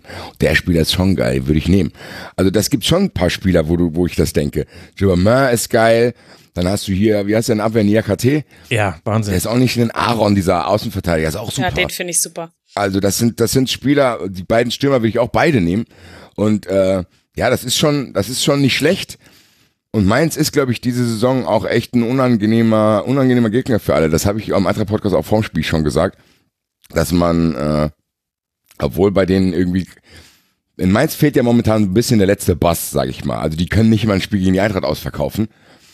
Aber nichtsdestotrotz sind die trotzdem nicht so eine graue Maus, wie man vielleicht von außen denkt, weil die haben schon interessante Spieler. Die haben, äh, Bayern hat sich auch sehr schwer dort getan, die haben gleich auch nur 2-1 gewonnen. Absolut. Dortmund ja auch, war auch äh, dieses 2 zu 1 mit dem äh, sehr Genau. guten Schuss vom Piszczek. Genau. Und das ist, da können wir wirklich vielleicht sagen, okay, äh, da war gestern einfach nie, auch nicht mehr drin und dann ist es halt so. Damit kann ich besser leben, äh, als wenn wir irgendwie einzeln in Berlin verlieren und einen ganz klaren Elfmeter nicht kriegen. Äh, das war halt gestern so, gestern glaube ich die Eintracht sogar ein bisschen mehr Glück gehabt als Mainz. hat sich das in der zweiten Halbzeit dann aber auch verdient. Und Mainz, im Endeffekt, dass, die Ein dass Mainz nicht gewonnen hat, liegt nicht am Schiedsrichter oder an Eintracht, sondern eher an Mainz selber, dass sie es irgendwie nicht durchziehen konnten, was die am Anfang gut gemacht haben. Und dann, ja, ich werde mich nicht beschweren. Das ist verständlich und Mainz 05 wird sich unter dem Strich auch nicht beschweren. 20 Punkte nach 16 Spielen. Es geht jetzt äh, dann weiter in Hoffenheim. Da gibt es noch die Möglichkeit, eventuell zu punkten. Also das sieht ja sehr, sehr gut aus für Mainz 05. Lasst uns dann jetzt aber mal über die Eintracht sprechen. Und ich würde gerne Alice mit äh, Kostic anfangen, weil der mir auch in diesem Spiel wieder, wo ja nicht alles völlig rund lief bei der SGE, ist er mir wieder aufgefallen. Und ich finde es unglaublich, dass er A, die Energie hat, immer noch so viele Bälle zu erobern, so häufig in den Sprint zu gehen. Und B, dass auch tatsächlich die Gegner das nicht verteidigt bekommen, dass sie ihn nicht an die Grundlinie lassen. Und dann dieser, also gefühlt habe ich diesen Rückraumpass, auf Jovic zum 1 zu 1 war das, glaube ich, den habe ich gefühlt schon 20 Mal gesehen von Kostic in dieser Saison und es scheint sehr schwierig zu verteidigen zu sein, wo ich mir die Frage stelle, was ist los mit dem? Ich, ich habe das Gefühl, der ist wie so ein Duracell-Häschen. Ja, ich habe auch schon Angst, dass da irgendwann rauskommt, dass er gedoppt ist. Also, Also der ist ja, weil ich finde ja schon, ich finde, der verteidigt sehr gut als nicht gelernter Verteidiger. Mhm. Und dann würdest du ja sagen, okay, gut, du verteidigst gut. Wenn das jetzt offensiv nicht so gut bei dir klappt, dann ist es irgendwie zu verschmerzen, schade, aber kommt vielleicht noch. Nee, er macht einfach genau das Gegenteil. Er verteidigt gut und ist offensiv unfassbar wichtig für die Eintracht und läuft da an der Außenlinie äh, rauf und runter wie so ein Wahnsinniger, ähm, dem du gesagt hast, äh, irgendwie, keine Ahnung, Sisyphus-Arbeit, lauf hier jetzt so lang, bis du nicht mehr kannst und er kann halt immer noch. Und ähm, er hat halt diese Spritzigkeit auch noch und eben die Schnelligkeit auch dann dort wieder an dem Verteidiger vorbeizulaufen, an die äh, Torauslinie zu gehen und dann eben diesen Pass zu machen. Und ich finde diese Tore, wenn die, wenn man die bekommt, die sind so unfassbar ärgerlich, weil ich finde, das ist immer so offensichtlich. Diese, Ja, genau, diese das meine ich Tore. damit. Mhm. Und ich habe mich schon so oft darüber geärgert, wenn die Eintracht solche Tore gefangen ha hat, weil derjenige, der da im Strafraum steht, der steht gefühlt seit einer Stunde dort frei und irgendwie kriegt man es nicht auf die Reihe, aber man kann verteidigt den Pass auch nicht. Deswegen ist es natürlich umso geiler, wenn die Eintracht eben so ein äh, Tor erzielt.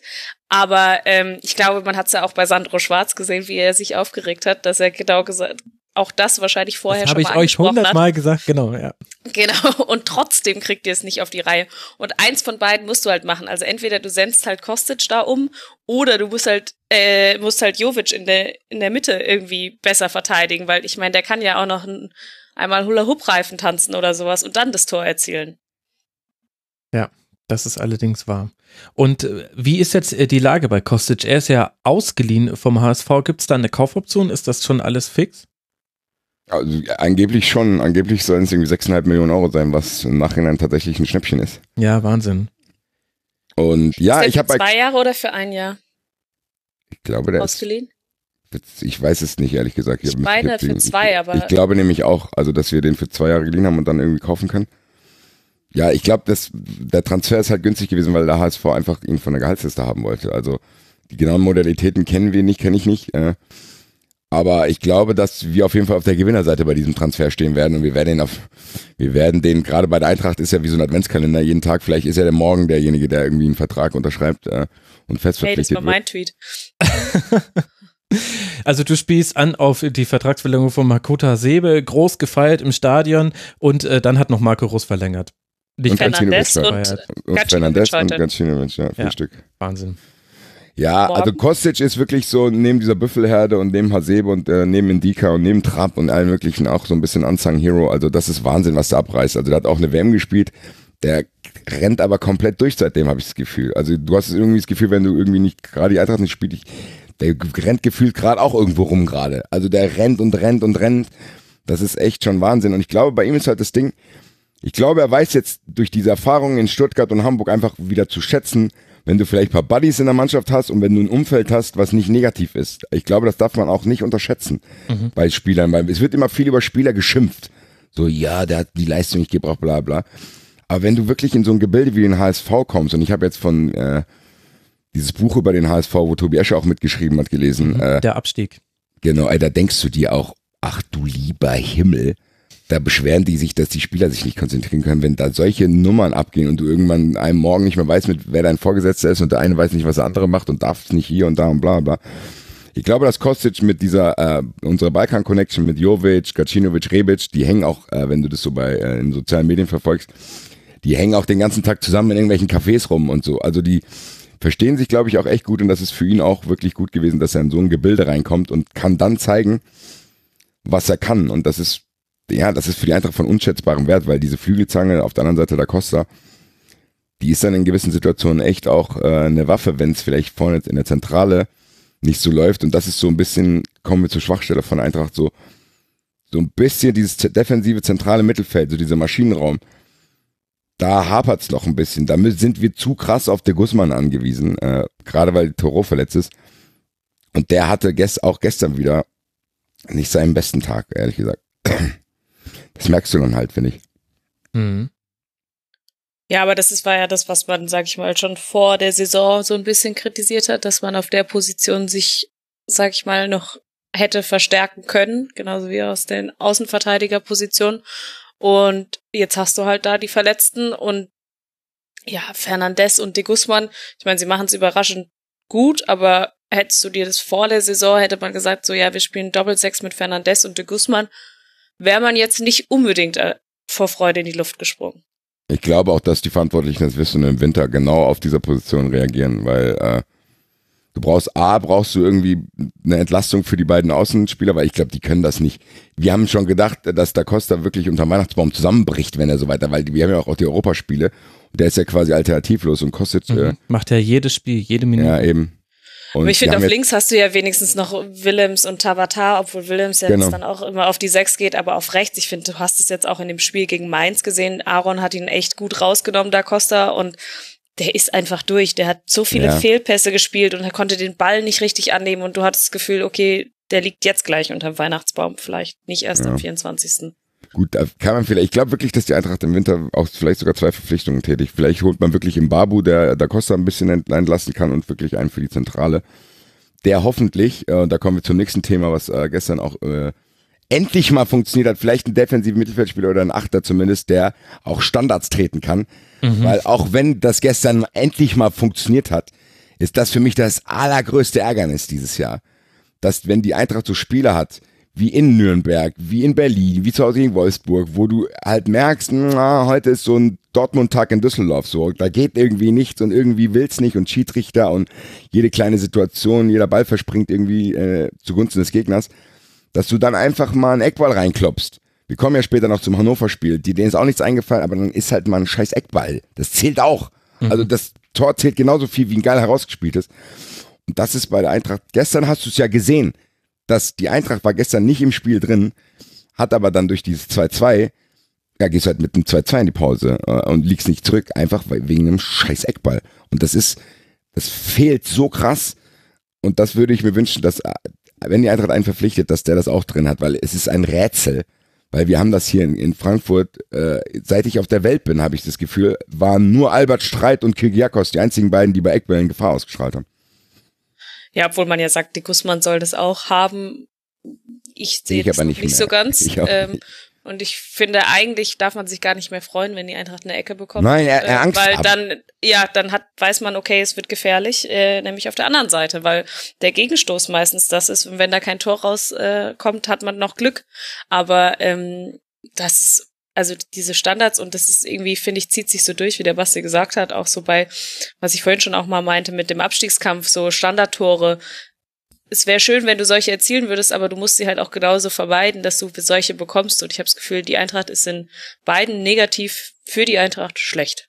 Ja, also äh, gefangene Tore nach Standards äh, seid ihr auf einem äh, dritten Platz in der Liga, sechs äh, Tore gefangen, erzielt immerhin schon vier, wobei ich glaube, da sind auch Strafstöße mitgezählt bei Husdorf. Zwei Elfmeter oder drei Elfmeter. Genau, das ist dann im Tabellenmittelfeld. Das ist jetzt schon relativ negativ, negativer als ich gedacht hätte, dafür, dass wir über eine überragende Hinrunde sprechen mit Tabellenplatz 5, 27 Punkten. Man hätte jetzt auf den Champions League Platz springen können mit einem Sieg in Mainz Worüber ich noch viel nachgedacht habe in Bezug auf die Eintracht, und das ist mir unter anderem auch in Rom aufgefallen, wo man ja ein bisschen eine andere Aufstellung hatte und das Spiel war zwar, man konnte das Historische schaffen, sechs Spiele, sechs Siege, aber ansonsten war das Spiel ja ehrlich gesagt bedeutungslos und über das Wetter und so weiter müssen wir uns nicht unterhalten. Basti und ich, wir standen ja voneinander zwar getrennt, aber wir standen ja zweieinhalb Stunden bei vier Grad im Regen, also war jetzt auch nicht das Allergeiste. Aber die Eintracht lebt ja von ihrer Power und von den Sprints, die man hinbekommt und äh, dass man es eben immer wieder schafft, über die Außen durchzubrechen, immer wieder das Ziel ist, komm einmal hinter die letzte Abwehrreihe und dann hast du eine Chance. Entweder kann direkt einer zentral abschließen, du legst nochmal quer oder du legst in den Rückraum von der Grundlinie aus. Das ist so das häufigste Muster, was man bei der Eintracht sieht. Und das beruht ja alles auf Power und auf Energie, auf Spritzigkeit, auf Antrittsschnelligkeit. Habt ihr die Sorge, Basti, du kannst mal anfangen, dass das ein bisschen äh, verloren geht, weil das ist ja tatsächlich so, eine, so ein weicher Faktor, der im Verlaufe einer Saison einfach mal fehlen kann in zwei, drei Spielen. Genau, das meinte ich. Deswegen habe ich über die Standards geredet, dass mich das so ärgert, weil das ist ein, ein Mittel, wo man sowas mal auffangen kann, weil das kannst du nicht eine ganze Saison durchziehen. Das geht nicht. Gerade weil unsere Personaldecke dünner ist, als man dachte. Am Anfang der Saison hieß es ja, ihr habt ja einen riesen Kader. Ja, aber scheinbar ist sie, das ist halt doch nicht so breit, wie man dachte. Und dieses, dieser Fußball, den wir spielen, der ist ja sehr, sehr viel auf Stress ausgelegt auch. Also es geht so ein bisschen, erinnert mich das an diese Roger Schmidt-Nummer, nur nicht so unorganisiert, aber trotzdem dieses den Gegner immer stressen. Mhm. Und das hast du gegen Leverkusen ja gut gesehen. Das war ja wirklich eine Hetzjagd, hat es, glaube ich, ging in der Presse rum. Das war ja wirklich Wahnsinn. Und ich hätte nicht gedacht, dass wir zu dem Zeitpunkt das noch drin haben. Also vor diesem Leverkusen-Spiel kommen wir gerade, du hast gesagt, du kommst mit einem schwieriges Spiel aus Rom, schwierige Situation auch um das Spiel herum. Diskussion, bla bla, dass wir das nochmal so auf den Platz kriegen gegen Leverkusen, die an dem Tag gar nicht so schlecht waren. Also die spielen mhm. natürlich eine merkwürdige Saison, aber die waren an dem Tag nicht so schlecht. Das war ein echt gutes Fußballspiel. Dass wir das so nochmal auf die Straße kriegen, hätte ich niemals gedacht, gerade nach diesen Enttäuschungen gegen Wolfsburg und Hertha. Ja, aber wie du sagst, das ist halt trotzdem, das ist der Plan A, der ist gut. Da können, momentan können die Gegner sich da auch noch nicht so unfassbar gut drauf einstellen. Aber wie du sagst, wenn die dann einmal an irgendeinem Tag, egal aus welchen Gründen auch immer, die Power fehlt, ja, dann musst du halt irgendwie gucken, äh, dass du so Momente kreierst, die halt außerhalb dieses Plan A sind. Und das, wie gesagt, das können Standardsituationen sein. Das kann auch mal, das haben wir sogar drin, ein langer Ball auf Haller einfach sein, mhm. der den Ball einfach festmacht und irgendwie weiterleitet und dann irgendeiner von den schnellen Leuten da abgeht. Das funktioniert sehr, sehr gut. Und ja, ich will jetzt die Diskussion auch wirklich ein bisschen ins Positive drehen, weil das ist unfassbar, ein paar Leute werden es wissen, ich bin mit dem Axel ja ziemlich eng und bei 93 habe ich ja vor ein, zwei Jahren live mitgekriegt, wie das auch für eine Mannschaft wie Eintracht und Köln, wie das auch ausgehen kann. Und diese Befürchtungen hatten ja viele in Frankfurt mhm. auch, dürfen wir nicht vergessen. Hütter stand ja hier vor dem ersten Spiel in Freiburg schon äh, unter Beschuss und dann. Klar, Supercup verloren, DFB-Pokal genau, aus. Und Horrorszenarien. Dann, mhm. dann gab es diese Horrorszenarien, dass wir ähnlich wie Köln das machen. Und jetzt, Leute, wir stehen da 27 Punkte, mhm. haben wir jetzt schon alle Europa League Spiele gewonnen. Wir überwintern dort, haben jetzt noch das 16. Finale vor uns und wir können nicht mehr äh, aus den Europapokalrängen rausfliegen in der Liga. Also das ist schon echt massiv gut und äh, dieses Leverkusen-Spiel ist wirklich so, so, so, so, so wichtig gewesen. Weil das sonst, ansonsten hättest du nämlich so eine kleine Delle drin gehabt. Dann hättest du einen scheiß Start gehabt, eine überragende Mitte und ein scheiß Ende. So kannst du dich aber unterm Weihnachtsbaum wirklich daran erinnern, dass alles gut ist, weil dieses Leverkusen-Spiel war. Weil hätten wir das auch noch verloren, dann wäre die Stimmung, glaube ich, ein bisschen, die wäre nicht komplett gekippt, natürlich nicht, aber die wäre nicht mehr so gut, wie sie jetzt ist, weil jetzt kannst du immer noch sagen, okay, wir haben es konserviert, gegen Bayern hast du auch noch nicht verloren und dann schaust du mal, was passiert. Und dieser Punkt gestern war auch noch teilwichtig dazu. Das ist einfach echt eine geile, geile Sache und ich hoffe einfach, und dann, äh, sorry, dann höre ich auch auf zu reden. Ich hoffe einfach, dass die Eintracht im Winter das richtige Zeichen diesmal setzt, weil das haben wir in den letzten Jahren oft verpasst. Wir haben immer eigentlich nur reagiert, wenn wirklich uns das Wasser bis zum Hals stand. Und manchmal selbst dann nicht. Also ich habe mich, wir haben schon mal äh, ersten Spieltag in der Rückrunde mit Ricardo Clark in der Innenverteidigung gespielt, weil Bruchhagen 500.000 Euro wegen Karim Agi sparen wollte. Und ich hoffe, dass wirklich dass wir das jetzt nicht machen, dass man sagt, okay, wir haben zwar eine gute Hinrunde gespielt, haben aber noch Geld übrig vom Sommer, weil der Embargo-Transfer geplatzt ist, der eigentlich eingeplant war, und knallen das jetzt im Winter raus, wenn es passt. Und da, ich hoffe wirklich, dass die Eintracht damit auch ein Zeichen setzt, zu sagen, okay, es ist zwar geil, was passiert ist, aber wir wollen das mindestens halten. Und genau was du gesagt hast, diese Power, die man braucht, verteilen wir jetzt noch auf zwei weitere Schultern. Und das ist wirklich, da bin ich sehr, sehr, sehr gespannt, ob die Eintracht uns da wirklich äh, vielleicht noch ein Weihnachtsgeschenk macht. Ja, interessanter Sorry. Punkt. Tatsächlich wäre ja auch so ein bisschen ein Vorgriff darauf, dass es ja sein kann, dass nicht alle Spiele auch mitten in die nächste Saison gehen und dann hast du den Nachfolger schon ein halbes Jahr im Training, konnte sich an die Spielidee und so weiter gewöhnen, plus du musstest noch nicht die Ablöse zahlen, die alle von dir erwarten, weil du halt ganz, ganz viel Kohle für irgendjemanden da vorne drin bekommen hast. Also es ist jetzt ein bisschen viel konjunktiv, aber ja nicht komplett im Bereich des Unmöglichen, dass da jemand wechselt zum Ende der Saison. Alice, lass mal oder erklär mir mal, was Adi Hütter ausmacht. Also ich habe, also ich habe ja auch äh, die Eintracht sehr negativ gesehen vor der Saison, was kein böser Wille war, sondern ich dachte, ich habe mir das DFB-Pokalspiel angesehen, ich habe dieses Supercup-Spiel gesehen und ich habe mich so ein bisschen informiert, was die Spielidee von Hütter ist. Gegenpressing, schnell über die Außen kommen, ein Flügelfokus.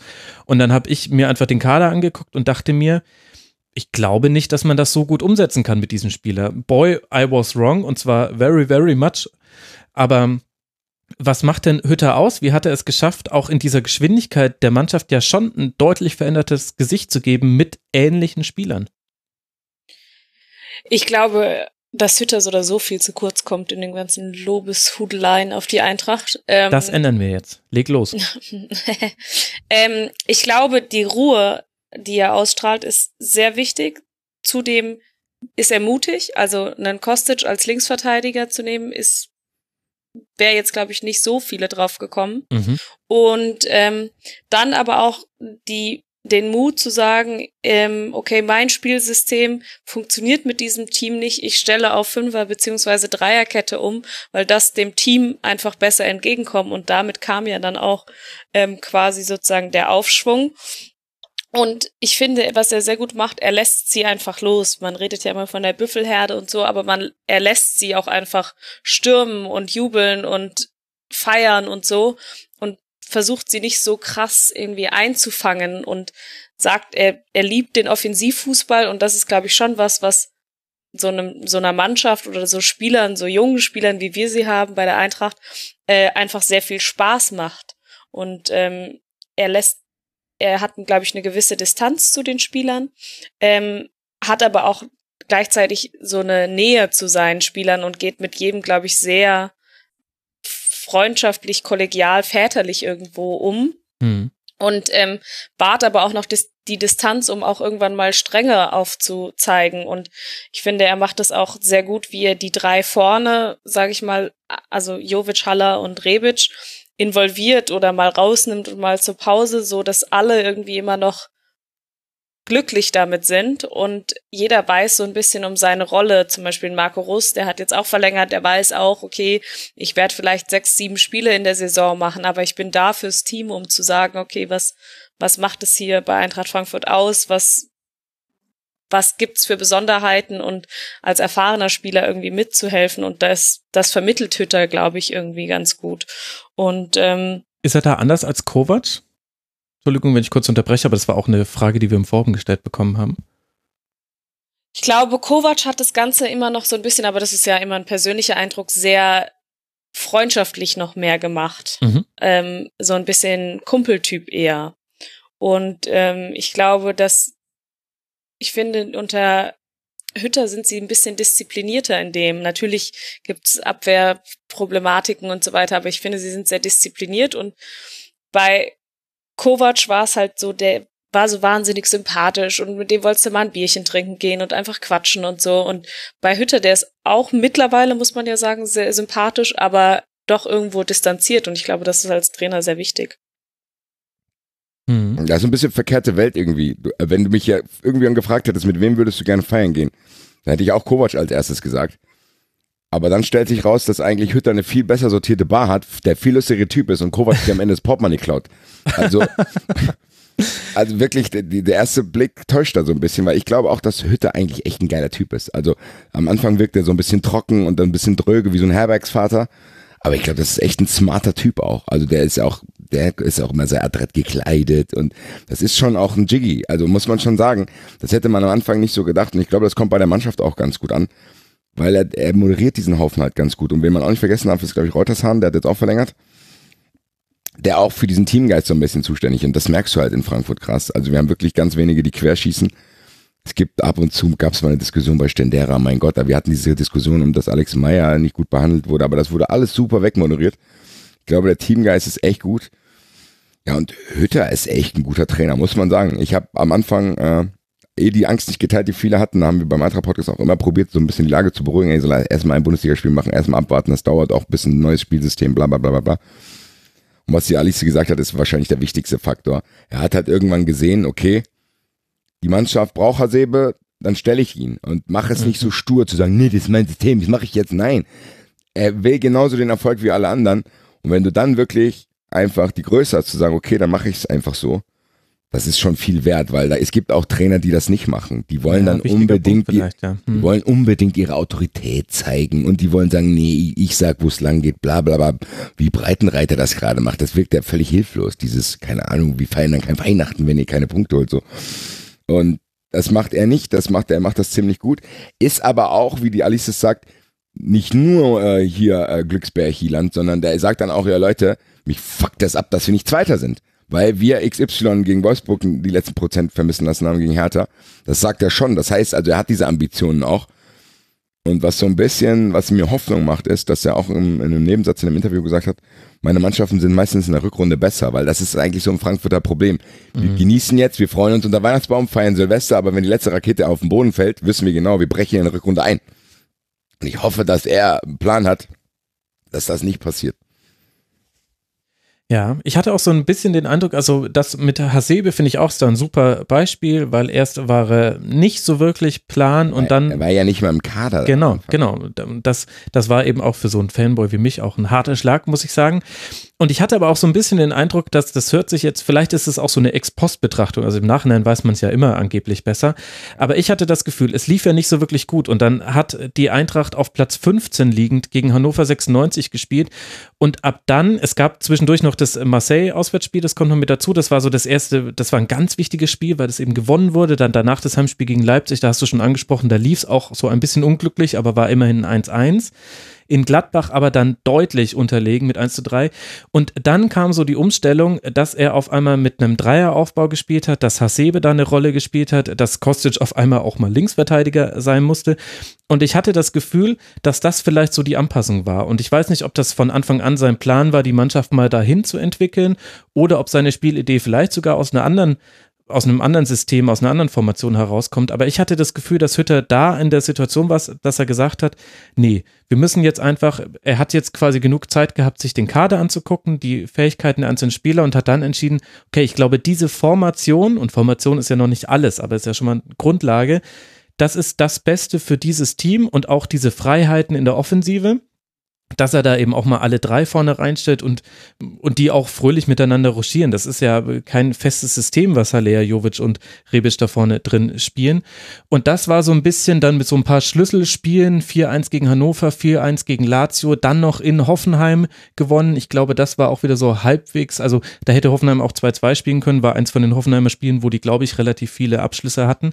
Und dann dieses 7-1 gegen Düsseldorf und dann lief das halt auf einmal. Und ich hatte den Eindruck, dann hatten beide zueinander gefunden. Mannschaft zum Trainer und Trainer zur Mannschaft. Ja, es gab diesen, diesen einschneidenden Moment gab es auch äh, auf Zypern. Also das war das erste Mal, wo die Kurve auch Adi Hütter seinen Namen äh, gerufen hat und wo er auch zu den Fans kam. Das war wirklich so einfach, wo die Fans Danke gesagt haben. Das war ein sehr emotionaler Moment, auch für ihn, für uns auch. Und da hast du wirklich das Gefühl gehabt, okay, er ist jetzt endgültig angekommen und die Fans sind dankbar für das, weil was Alice schon gesagt hat, der lässt die laufen. Und dass man darf nicht unterschätzen, dass das für eine Fanseele auch gut ist. Das heißt, wenn du unter Kovac vielleicht zu Hause gegen Düsseldorf 2-0 gewinnst, dann fährst du nach Hause, schläfst und dann ist Samstag, frühstückst, alles gut. Wenn du aber 7-1 gewinnst und einer macht fünf Tore, dann hast, dann hast du zwar auch drei Punkte, aber als Fan hast du eine ganz andere Emotionalität in dir drin und trägst das viel mehr mit dir rum. Mhm. Also du hast wirklich dieser, die, auch diese Europapokalabende mit den Choreografien, wo er sich auch immer darüber bedankt, was auch ganz wichtig ist. Das sind einfach, wie gesagt, ich weiß, dass es nur drei Punkte gibt, auch gegen Düsseldorf und Hannover. Trotzdem gehst du als Fan zufriedener nach Hause, wie als wenn du dir ein 2-1 hingurkst irgendwie. Und das darf man, glaube ich, auch nicht unterschätzen, weil ich kann mir auch vorstellen, dass das für die Mannschaft auch geiler ist, wenn du denkst, Alter, der hat fünf Tore gemacht. er hat ein ganz anderes Selbstvertrauen, wie als wenn du sagen würdest, okay, nach dem 2-0, beruhigt euch, wir haben noch andere Spiele. Das ist ein wichtiger Faktor, der für mich als Fan gerade der, ja, der bedeutet mir sehr, sehr viel, weil wirklich, wir haben wirklich viele magische Abende äh, diese Hinrunde gehabt. Ich finde, was da vielleicht anschließend auch ist, auch für die Mannschaft, er lässt sozusagen zu, dass man Emotionen aus den Spielen vorher mitnimmt. Also aus diesen ja. Europapokalabenden, da darf die Mannschaft sich sozusagen rausnehmen, diesen Hype und diese positive Energie mitzunehmen. Und es ist mhm. ja so mhm. dieser Standardsatz, so dieses, wir schauen von Spiel zu Spiel und ähm, jetzt ist Bundesliga, da, wir müssen die Europa League abhaken.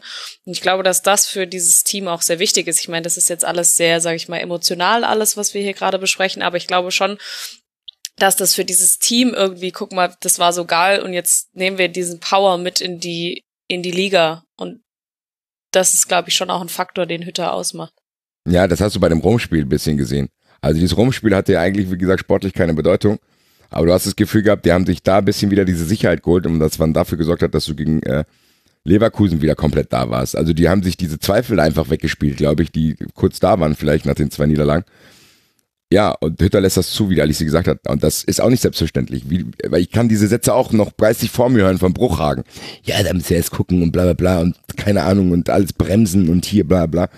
Muss man ja auch nicht immer. Er macht das an den richtigen Stellen, aber wenn man jetzt nicht nötig ist, macht er es nicht. Und das ist gerade für uns Fans auch, äh, ja, es ist wichtig. Du hast irgendwie das Gefühl, die Eintracht ist einfach momentan geil. Und nicht nur geil im Sinne von, weil wir Eintracht-Fans sind, sondern auch überregional gibt es Leute, die die Eintracht feiern äh, und sagen, ey, die Eintracht ist momentan mit der heißeste Scheiß in der Liga. Mhm. Ja, und das kommt ja auch nicht von ungefähr. Es macht Spaß beim Zusehen und das muss man ja, sag ich mal, auch als Nicht-Eintracht-Fan einfach sagen, dass es Spaß macht, diesen Offensivdrang, wo man ja gerade auch in einem Fußball ist, der sich vielleicht ein bisschen defensiver noch äh, entwickelt oder gerade in der Liga, wo viele einfach tief stehen und die Eintracht stürmt halt einfach und ich glaube, das mhm. ist auch noch e-, effizient und effektiv und das ist einfach was, was Spaß macht und was man vielleicht auch nicht so oft noch sieht tatsächlich. Ja, ist interessant, weil das haben auch tatsächlich viele Leute im Forum geschrieben unter mitmachen.rasen.de. Da wurde eben auch die Frage gestellt, wie, wie es die Eintracht immer wieder schafft, seit Jahren Spieler aus dem zweiten oder dritten Regal zu verpflichten und ihnen eine derartige Geilheit einzutrichtern, auch am Beispiel Kostic jetzt zum Beispiel und Sunny2K1 hat noch geschrieben, ich zitiere, es spielt vielleicht auch eine Rolle, dass Frankfurt für viele Nationalitäten eigene Gemeinden hat, südamerikanische, Balkangemeinden und so weiter. Sprich, man hat in der Stadt als Kroate, Serbe und so weiter auch ein Stück Heimat in der Nähe des Arbeitsplatzes, wo man sich einbringen und vielleicht unter Gleichgesinnten sich wohlfühlen und mal gedanklich abschalten kann.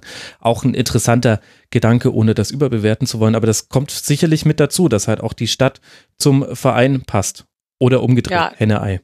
Ja. Glaube ich auch. Ich habe jetzt auch noch was Interessantes gelesen, dass ähm, die zum Beispiel beim Mittagessen oder beim Frühstück, ähm, die frühstücken immer zusammen und da muss, äh, wird jeden Tag wird sozusagen der Tisch gewechselt. Also man sitzt nicht immer mit den gleichen Leuten zusammen als Team, sondern dass sich halt jeder mit jedem unterhält und jeder mit jedem versteht.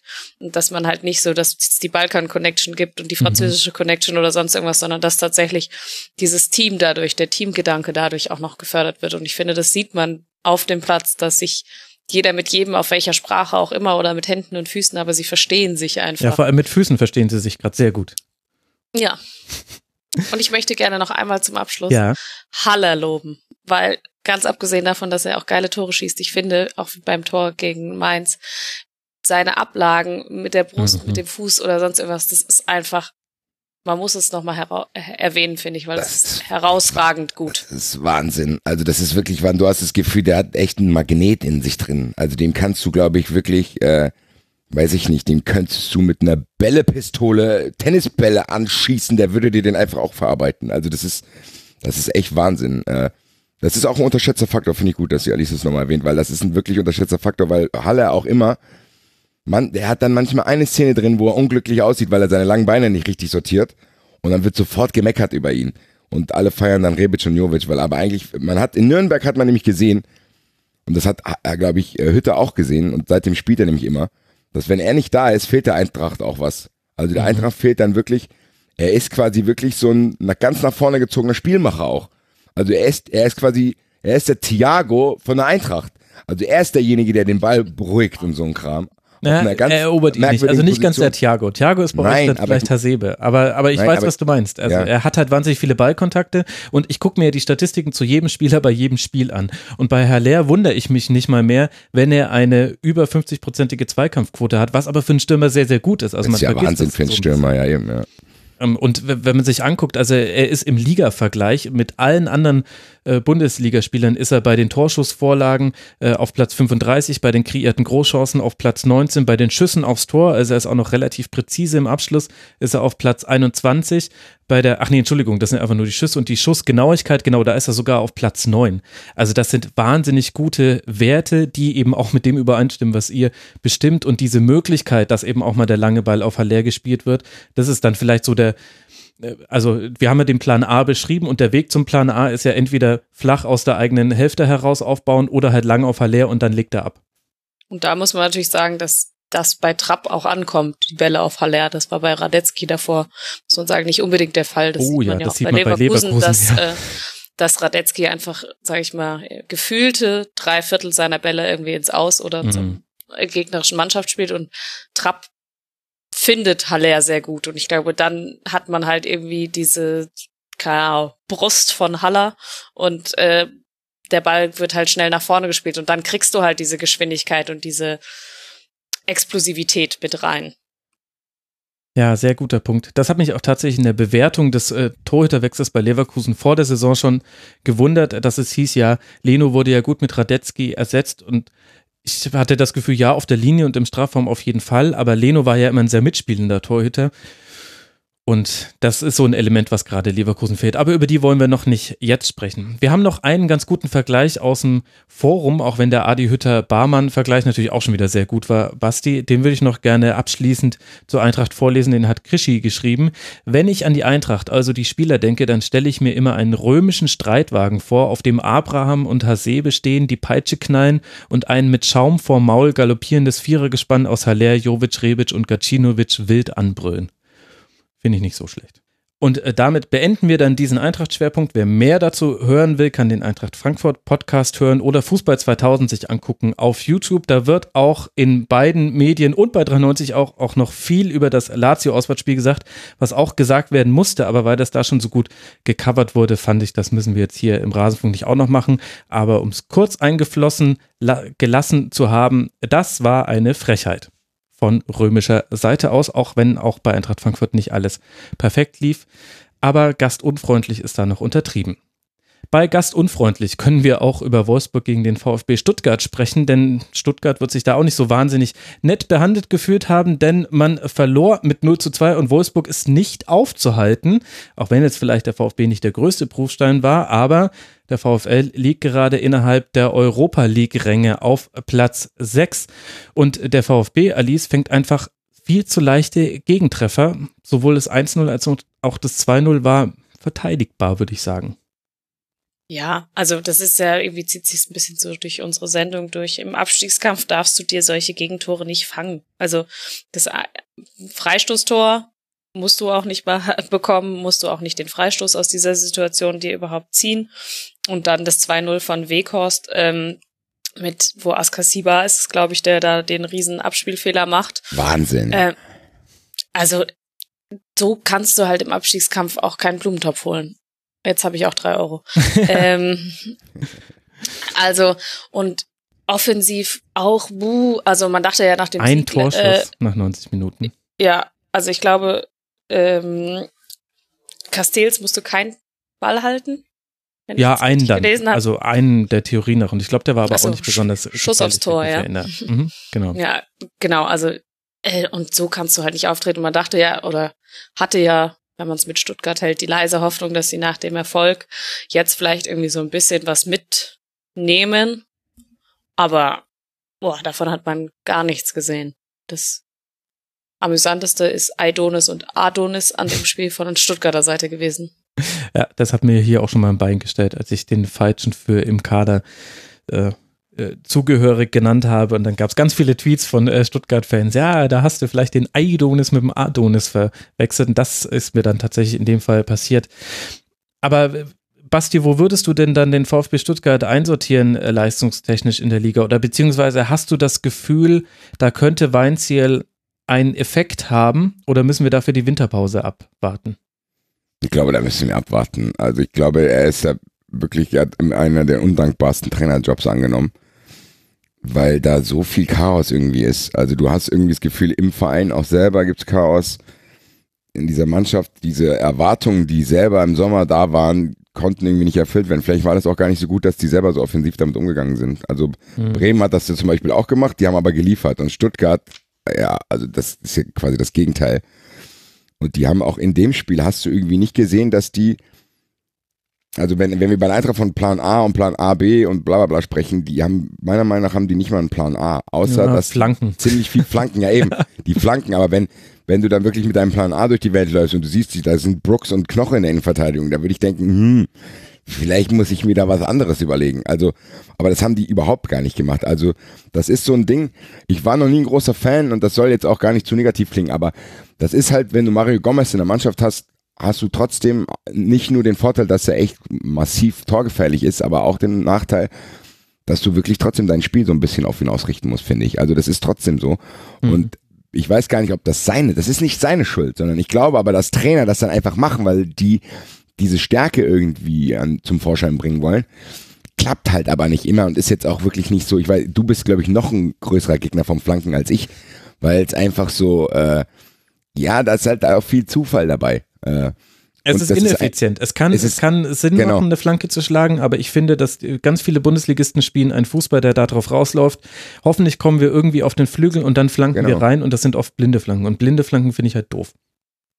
Ja, es sind halt keine guten Flanken auch, ne? Also die sind ja noch nicht mal, dann geht die eine geht ins Aus, die andere geht hinten in die Seiten aus, dann, Mhm. also An Also den kurzen du- Pfosten, die immer diese halbhohen Flanken an den kurzen Pfosten. Was zur Hölle, Leute? ja, was Ja. soll man damit machen auch, selbst wenn er ankommt. Ja, Ja, gut, wenn, wenn du das machst du ja häufiger nach einer Ecke oder sowas, wenn dann irgendwie am kurzen Pfosten einer von den größeren steht, der den dann so ähm, Halstenbergartig versucht weiterzuleiten, dann Mhm. meinetwegen, aber ich finde, ja, wie Basti schon gesagt hat, also Knoche und Brooks in der Innenverteidigung und dagegen Flanken mit Akolo und Gomez, äh, die da erreicht werden sollen, schwierig. Ja, fand ich auch. Und wie Alice hat's ja gesagt, das ist so der Hauptknackpunkt ist, wenn du im Abstiegskampf bist, also so ein Pass, was Askasiba da spielt, das kann ja nicht wahr sein. Also Wobei, wobei es vielleicht auch schon bei Kempf losgeht, weil er Ja, spielt kann- ihn sehr, sehr scharf an und Ja, Askasiba ist kann ihn halt nicht ja. verarbeiten. Ja, also gut, haben sie sich 50-50 würde ich da die Ja, Verantwortung. aber da würde ich als Stuttgart-Fan noch wahnsinniger werden, als ich eh schon bin, weil in Stuttgart kommt ja noch dazu, dass du das Gefühl hast, die Verantwortlichen sind sich ihrer Lage da gar nicht bewusst. Die schwätzen halt von wie, ja und bla bla bla und das kriegen wir schon alles hin und dieser Präsident erzählt irgendeinen Scheiß. Trainer und keine Ahnung, der Coach bleibt und dann kommt doch ein anderer und dann Weinziel war auch jetzt nicht, also Weinziel ist so eine typische Bundesliga-Karusselllösung. Also das ist ja, wer ist jetzt frei? Okay, den nehmen wir. Und ich weiß nicht, ob er der Trainer ist, der so eine Auf Aufbruchstimmung erzeugen kann, die du eigentlich brauchst als VfB Stuttgart jetzt gerade, weil da muss ja komplett was gewendet werden. Das ist ja nicht so, dass du sagst, beim Stuttgart muss ein paar Stellschrauben gedreht werden, dann läuft wieder alles. Nee, da muss ja irgendwie grundlegend was passieren. A, in der Hierarchie in der Mannschaft bist du dir nicht sicher, wer hat da den Hut auf.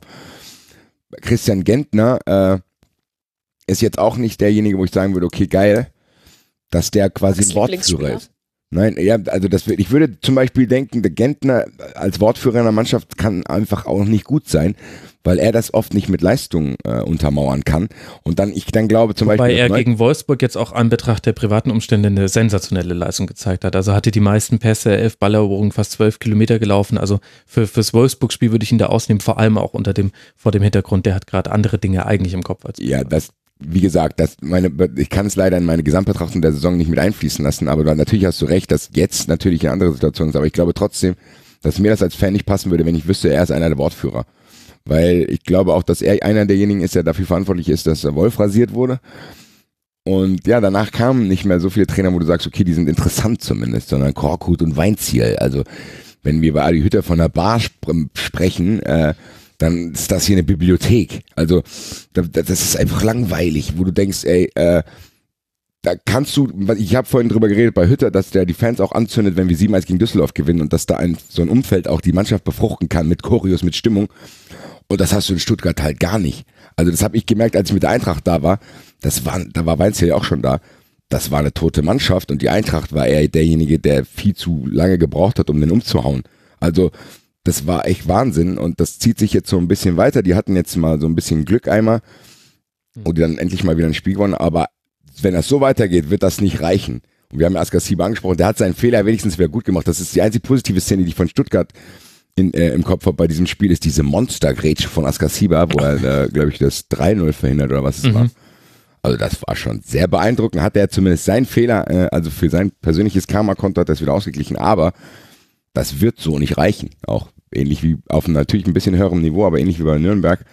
Da muss man gucken, ob die, und ich glaube, die werden es machen, weil die noch ein bisschen mehr Geld in den Hintern haben als Nürnberg. Ich glaube, die werden, die können vielleicht wirklich Sandro Wagner mhm. holen.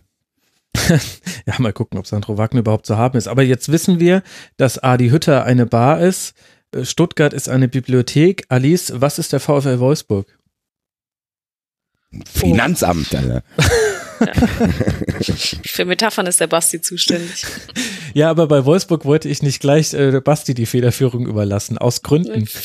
Finanzamt, keiner hat Bock drauf, musst aber trotzdem hin. Aber Moment mal, aktuell ist es ja eigentlich äh, gar nicht so schlecht. Also äh, der VfL, natürlich auch, die Gegner waren jetzt nicht alle aus dem obersten Güteregal, aber trotzdem, die haben jetzt mit einer Siegesserie geschafft, da oben reinzukommen. Ich fand, dass sie das völlig souverän runtergespielt haben gegen den VfB Stuttgart, dass sie da eher noch höher hätten gewinnen können muss man doch eigentlich schon anerkennen. Auch, auch spielerisch hat sich da doch ein bisschen was getan beim VfL. Ja, ich finde, sie haben es gut gemacht. Man muss ja dazu sagen, dass man, oder ich hätte Bruno, dem schönen Bruno, das nicht unbedingt vor der Saison zugetraut, dass er sie dann irgendwie doch stabilisiert, wahrscheinlich. Hm. Ähm, mir selber ist auch noch nicht, weil ich aber auch nicht so viele Spiele von Wolfsburg gesehen habe, so richtig bewusst, wie er das eigentlich geschafft hat. Das äh, wäre vielleicht eher eine Frage an dich, Max.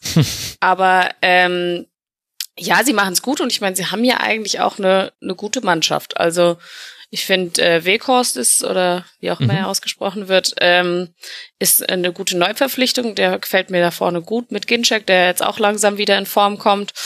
Und ähm, Memedi dahinter eigentlich auch so langsam wieder so zu seiner ursprünglichen Form findet ja, Maxi Arnold gut und über die Außen kommen sie halt mit Roussillon und mit William mit ganz viel Tempo auch und das äh, finde ich sieht schon, das macht schon auch Spaß dann.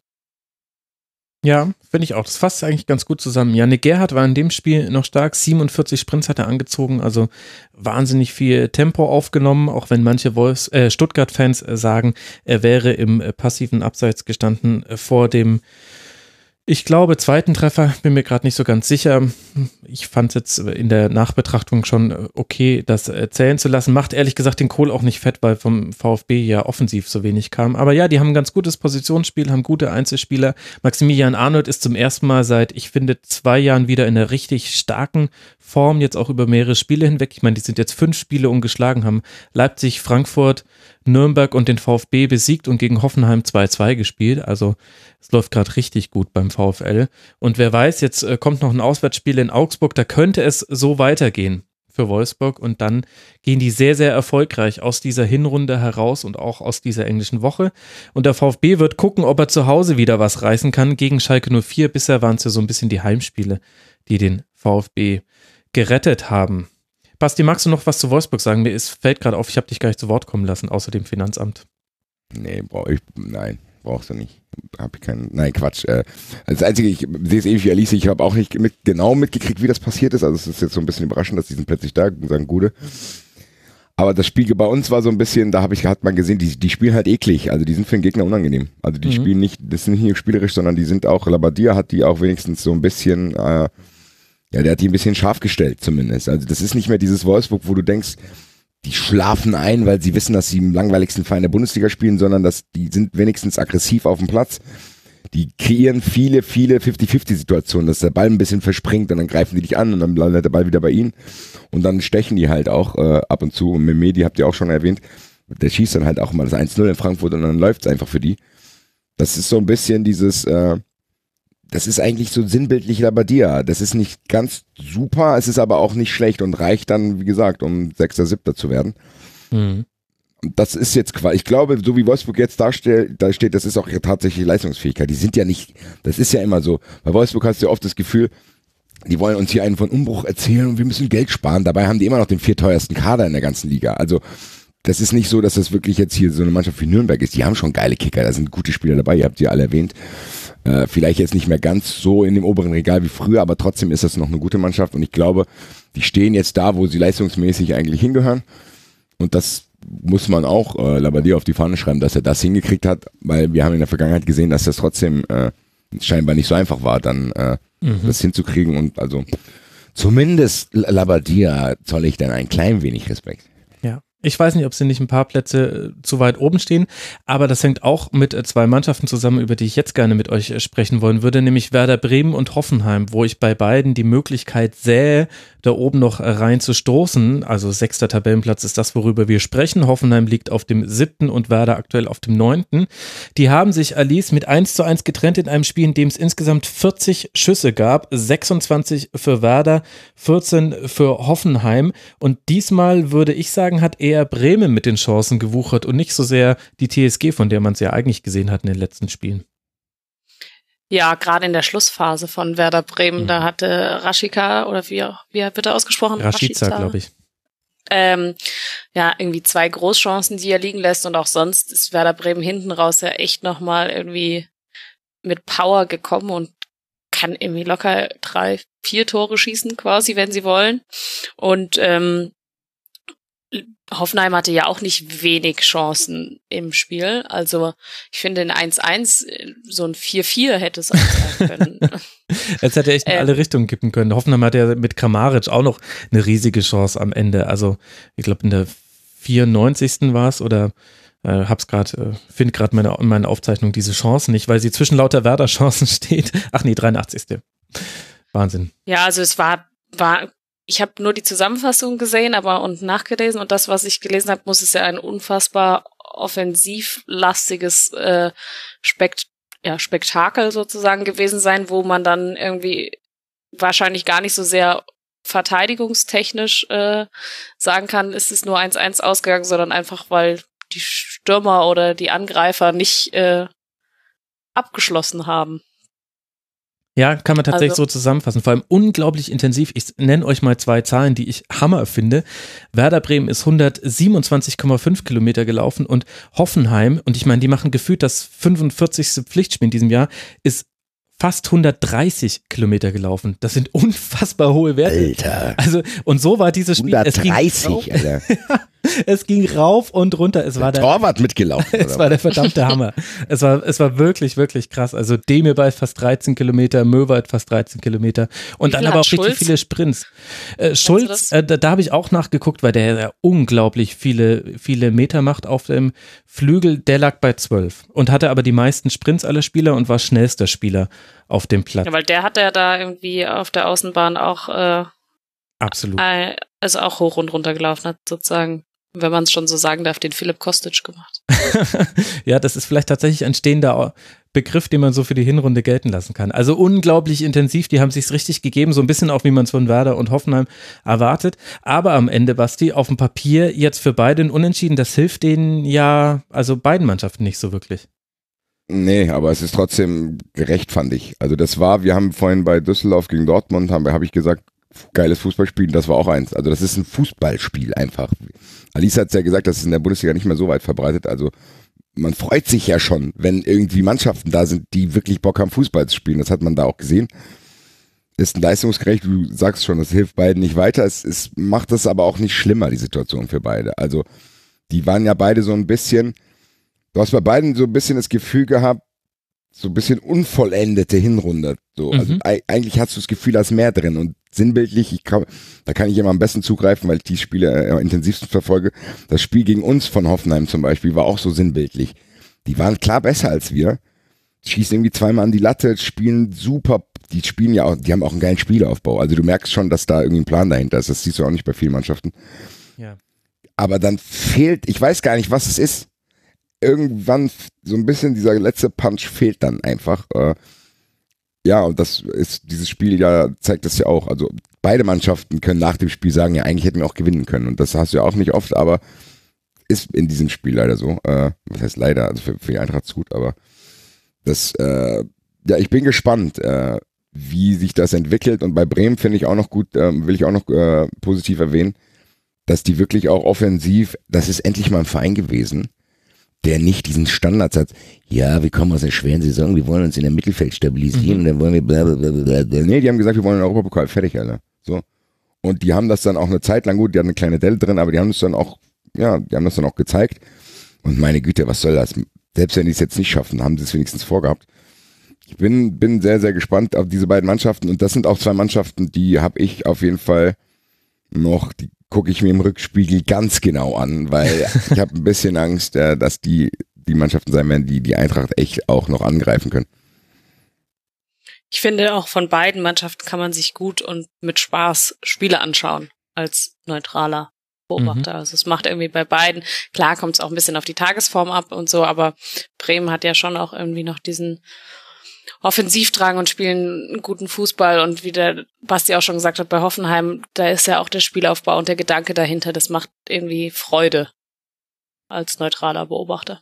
Ja, das stimmt. Wobei, und bei Werder finde ich das noch erwähnenswerter als bei Hoffenheim, weil bei Hoffenheim haben wir das schon mal erlebt, was auch quasi ist, wenn da mal Sand im Getriebe ist. Das war in der letzten Hinrunde der Fall und da hat es dann hat es dann Nagelsmann geschafft, dann auch als die Mehrfachbelastung wegfiel, da nochmal das Ruder rumzureißen. Und bei Werder hat man es innerhalb dieser Hinrunde gesehen. Also die hatten ja auch, die hatten so ganz fürchterliche vier Wochen von den Ergebnissen her und zum Teil auch von den Spielen her. Also zu Hause 2 zu 6 gegen Leverkusen, dann in Mainz 1 äh, zu 2 verloren, zu Hause gegen Gladbach verloren, dann dieses sehr glückliche 1 zu 1 in Freiburg, dann zu Hause gegen die Bayern verloren, in, mit einem Spiel, wo man auch das Gefühl hatte, da wäre vielleicht ein bisschen mehr drin gewesen.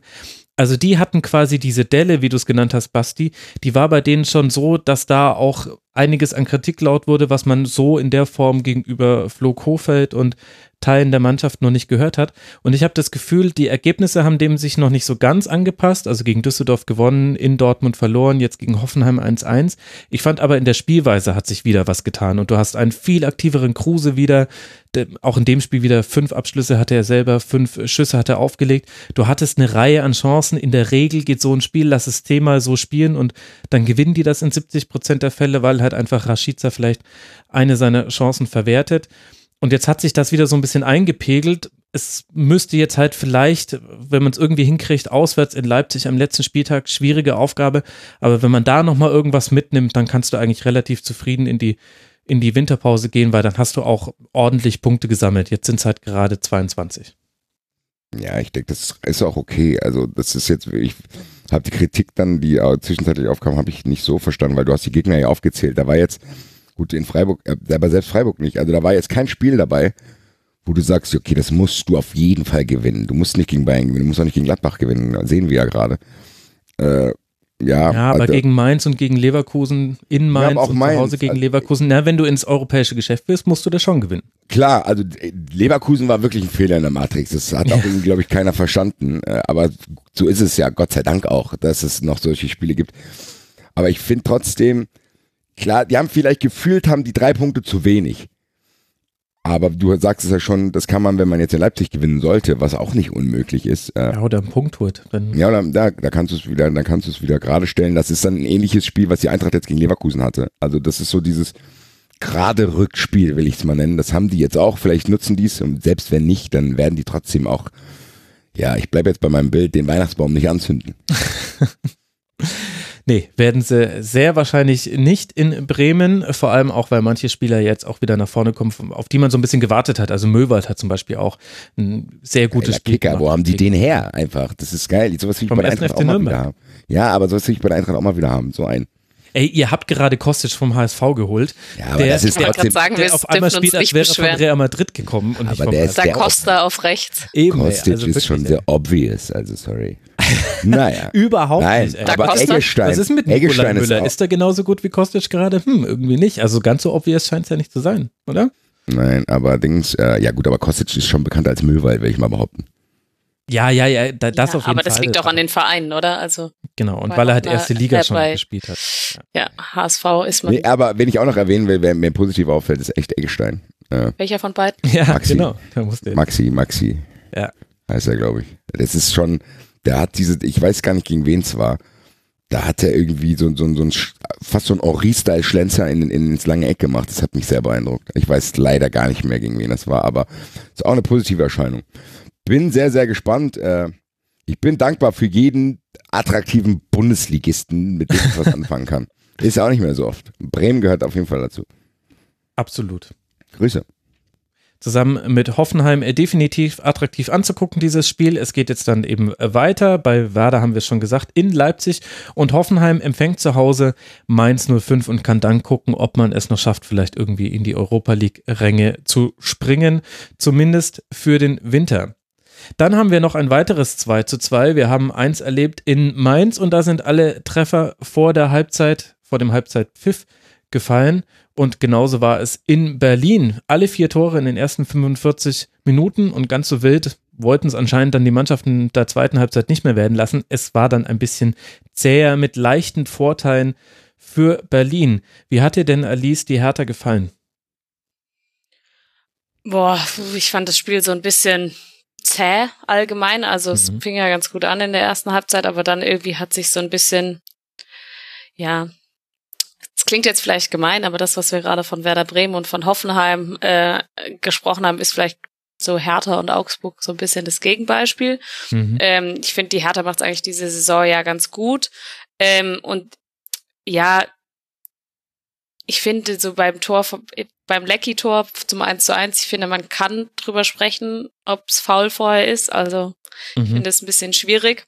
Also Hinteregger set- bleibt liegen und sie spielen äh, dann direkt weiter. Selke legt super ab auf Lecky und der trifft, aber Genau. Hinteregger eben ist im Luftzweikampf mit Selke verletzt am Boden liegen geblieben. Ja, und Hinteregger fehlt dann halt auch genau in dieser Situation, um dann dort Mhm. Lecky zu verteidigen. Und beim ich 2 zu find 1 dann ja auch noch. Also da, da ist er gerade Genau. aufs Feld gelaufen, aber war auch noch nicht hinten im Zentrum und da machen sie halt direkt das 2 zu 1 hinterher.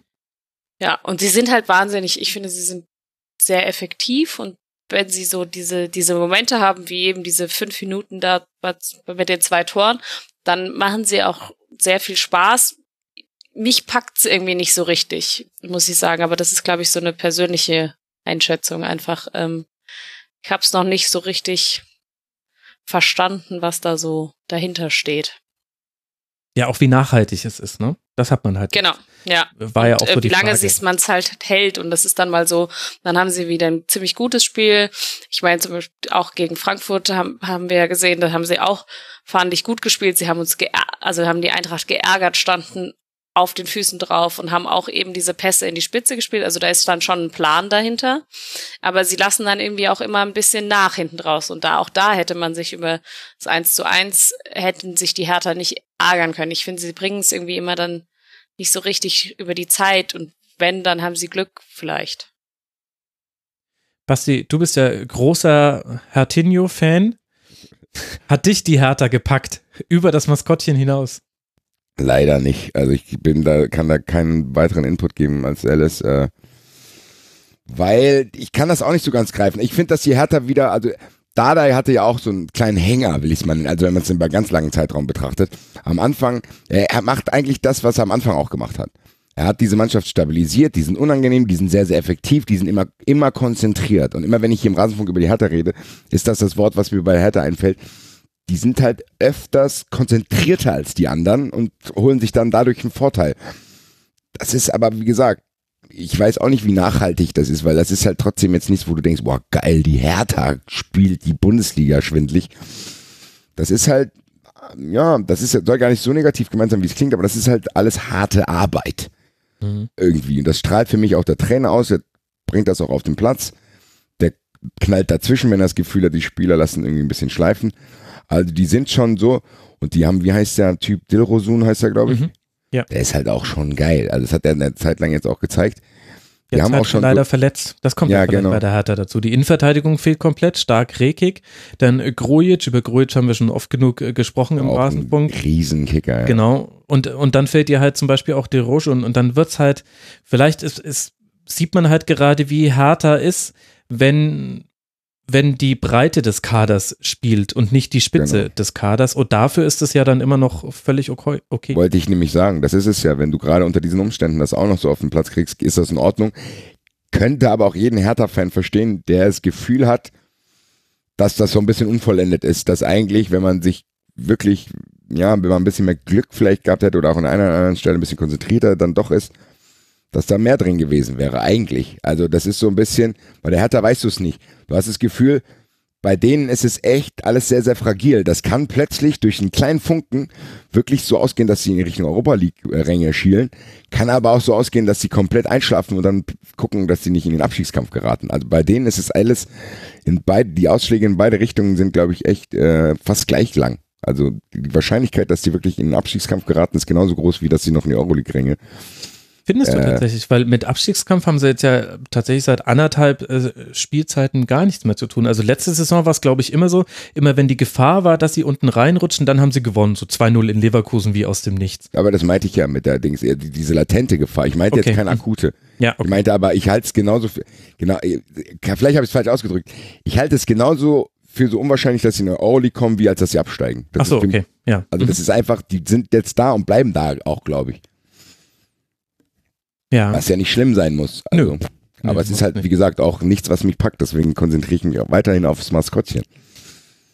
Ich finde so ein bisschen, was, was bei der Hertha schon auch noch auffällt, ist so ein bisschen die Mischung zwischen jung und alt quasi. Also ähm, so ein Maxi Mittelstädt und Mhm. ein Meier, die ja noch relativ jung sind, aber schon sehr gut eingebunden sind und auch beide irgendwie sehr gut performen, finde ich. Und dann hast du ja gut jetzt vielleicht verletzt, aber dann hast du so einen Ibisevic und einen Kalu, die ja eher, sage ich mal, zu der älteren Generation Mhm. gehören. Und da, du hast irgendwie Dardai schafft es ganz gut, auch diesen jungen Spielern die Chance zu geben und sie mit einzubinden und hast so einen ganz guten Alterswechsel quasi, würde ich es vielleicht bezeichnen. Hast du einen Lustenberger, der irgendwie auch schon tausendmal abgeschrieben wurde und dann tausendmal wieder doch Startelf spielt. Und ähm, Lazaro finde ich persönlich ist auch ein guter Kicker, der Mhm. gefällt mir auch sehr gut. Und ich finde, da die Mischung kriegen sie ganz gut hin, diese jungen Spieler in diese Mannschaft zu integrieren. Ich finde das interessant, wenn wir jetzt über die Spieler reden.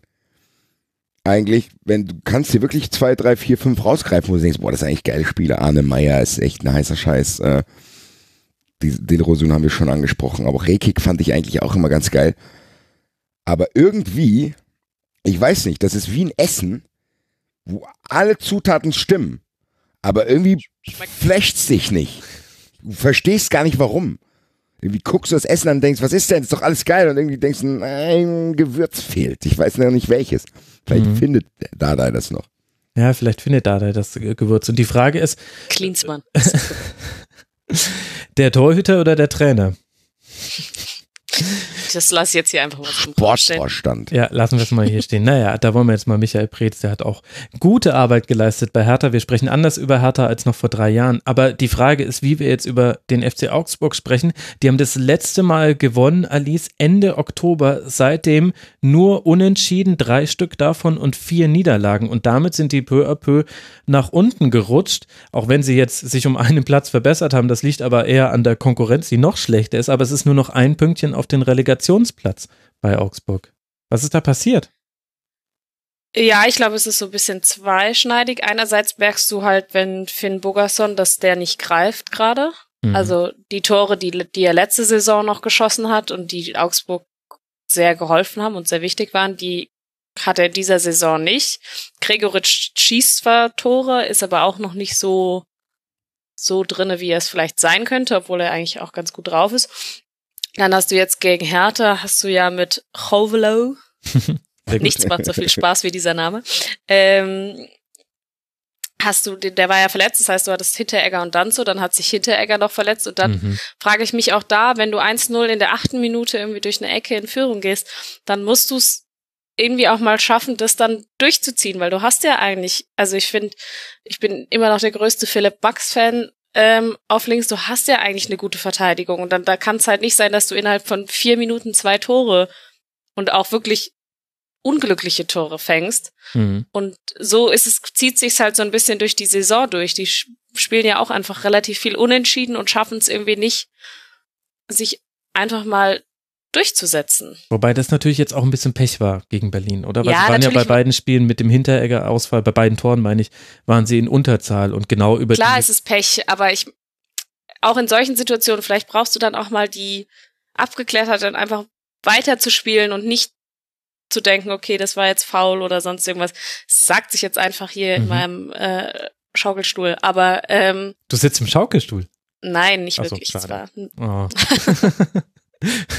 okay. Ja, okay. ja, ich, ich, ich verstehe deinen Punkt, stimmt. Und das hat sich natürlich auch unabhängig von dem Berlin-Spiel, hat sich das jetzt halt einfach so ein bisschen aussummiert. Diese unnötigen Niederlagen, ich finde exemplarisch dafür das 0-1 in Stuttgart, wo Donis äh, diesen äh, Treffer macht und der VfB eine gute erste Hälfte spielt, aber da gab es so viele Möglichkeiten für Augsburg zurückzukommen in dieses Spiel und sie haben es einfach nicht auf die Platte gekriegt. Ja, das stimmt schon. Und sie haben ja auch den Ballbesitz gehabt, glaube ich, in der zweiten Halbzeit, oder? Also zwei, Ja, ja, genau. Äh, und dann musst du es halt irgendwie gegen, gegen die Hertha, die jetzt ja auch, sage ich mal, dann in der zweiten Halbzeit nicht überragend gespielt hat, musst du es dann vielleicht auch einfach mal umsetzen. Und dann brauchst du halt einen Finn Bogerson, der halt dir auch mal ein, ein Ding reinschießt einfach.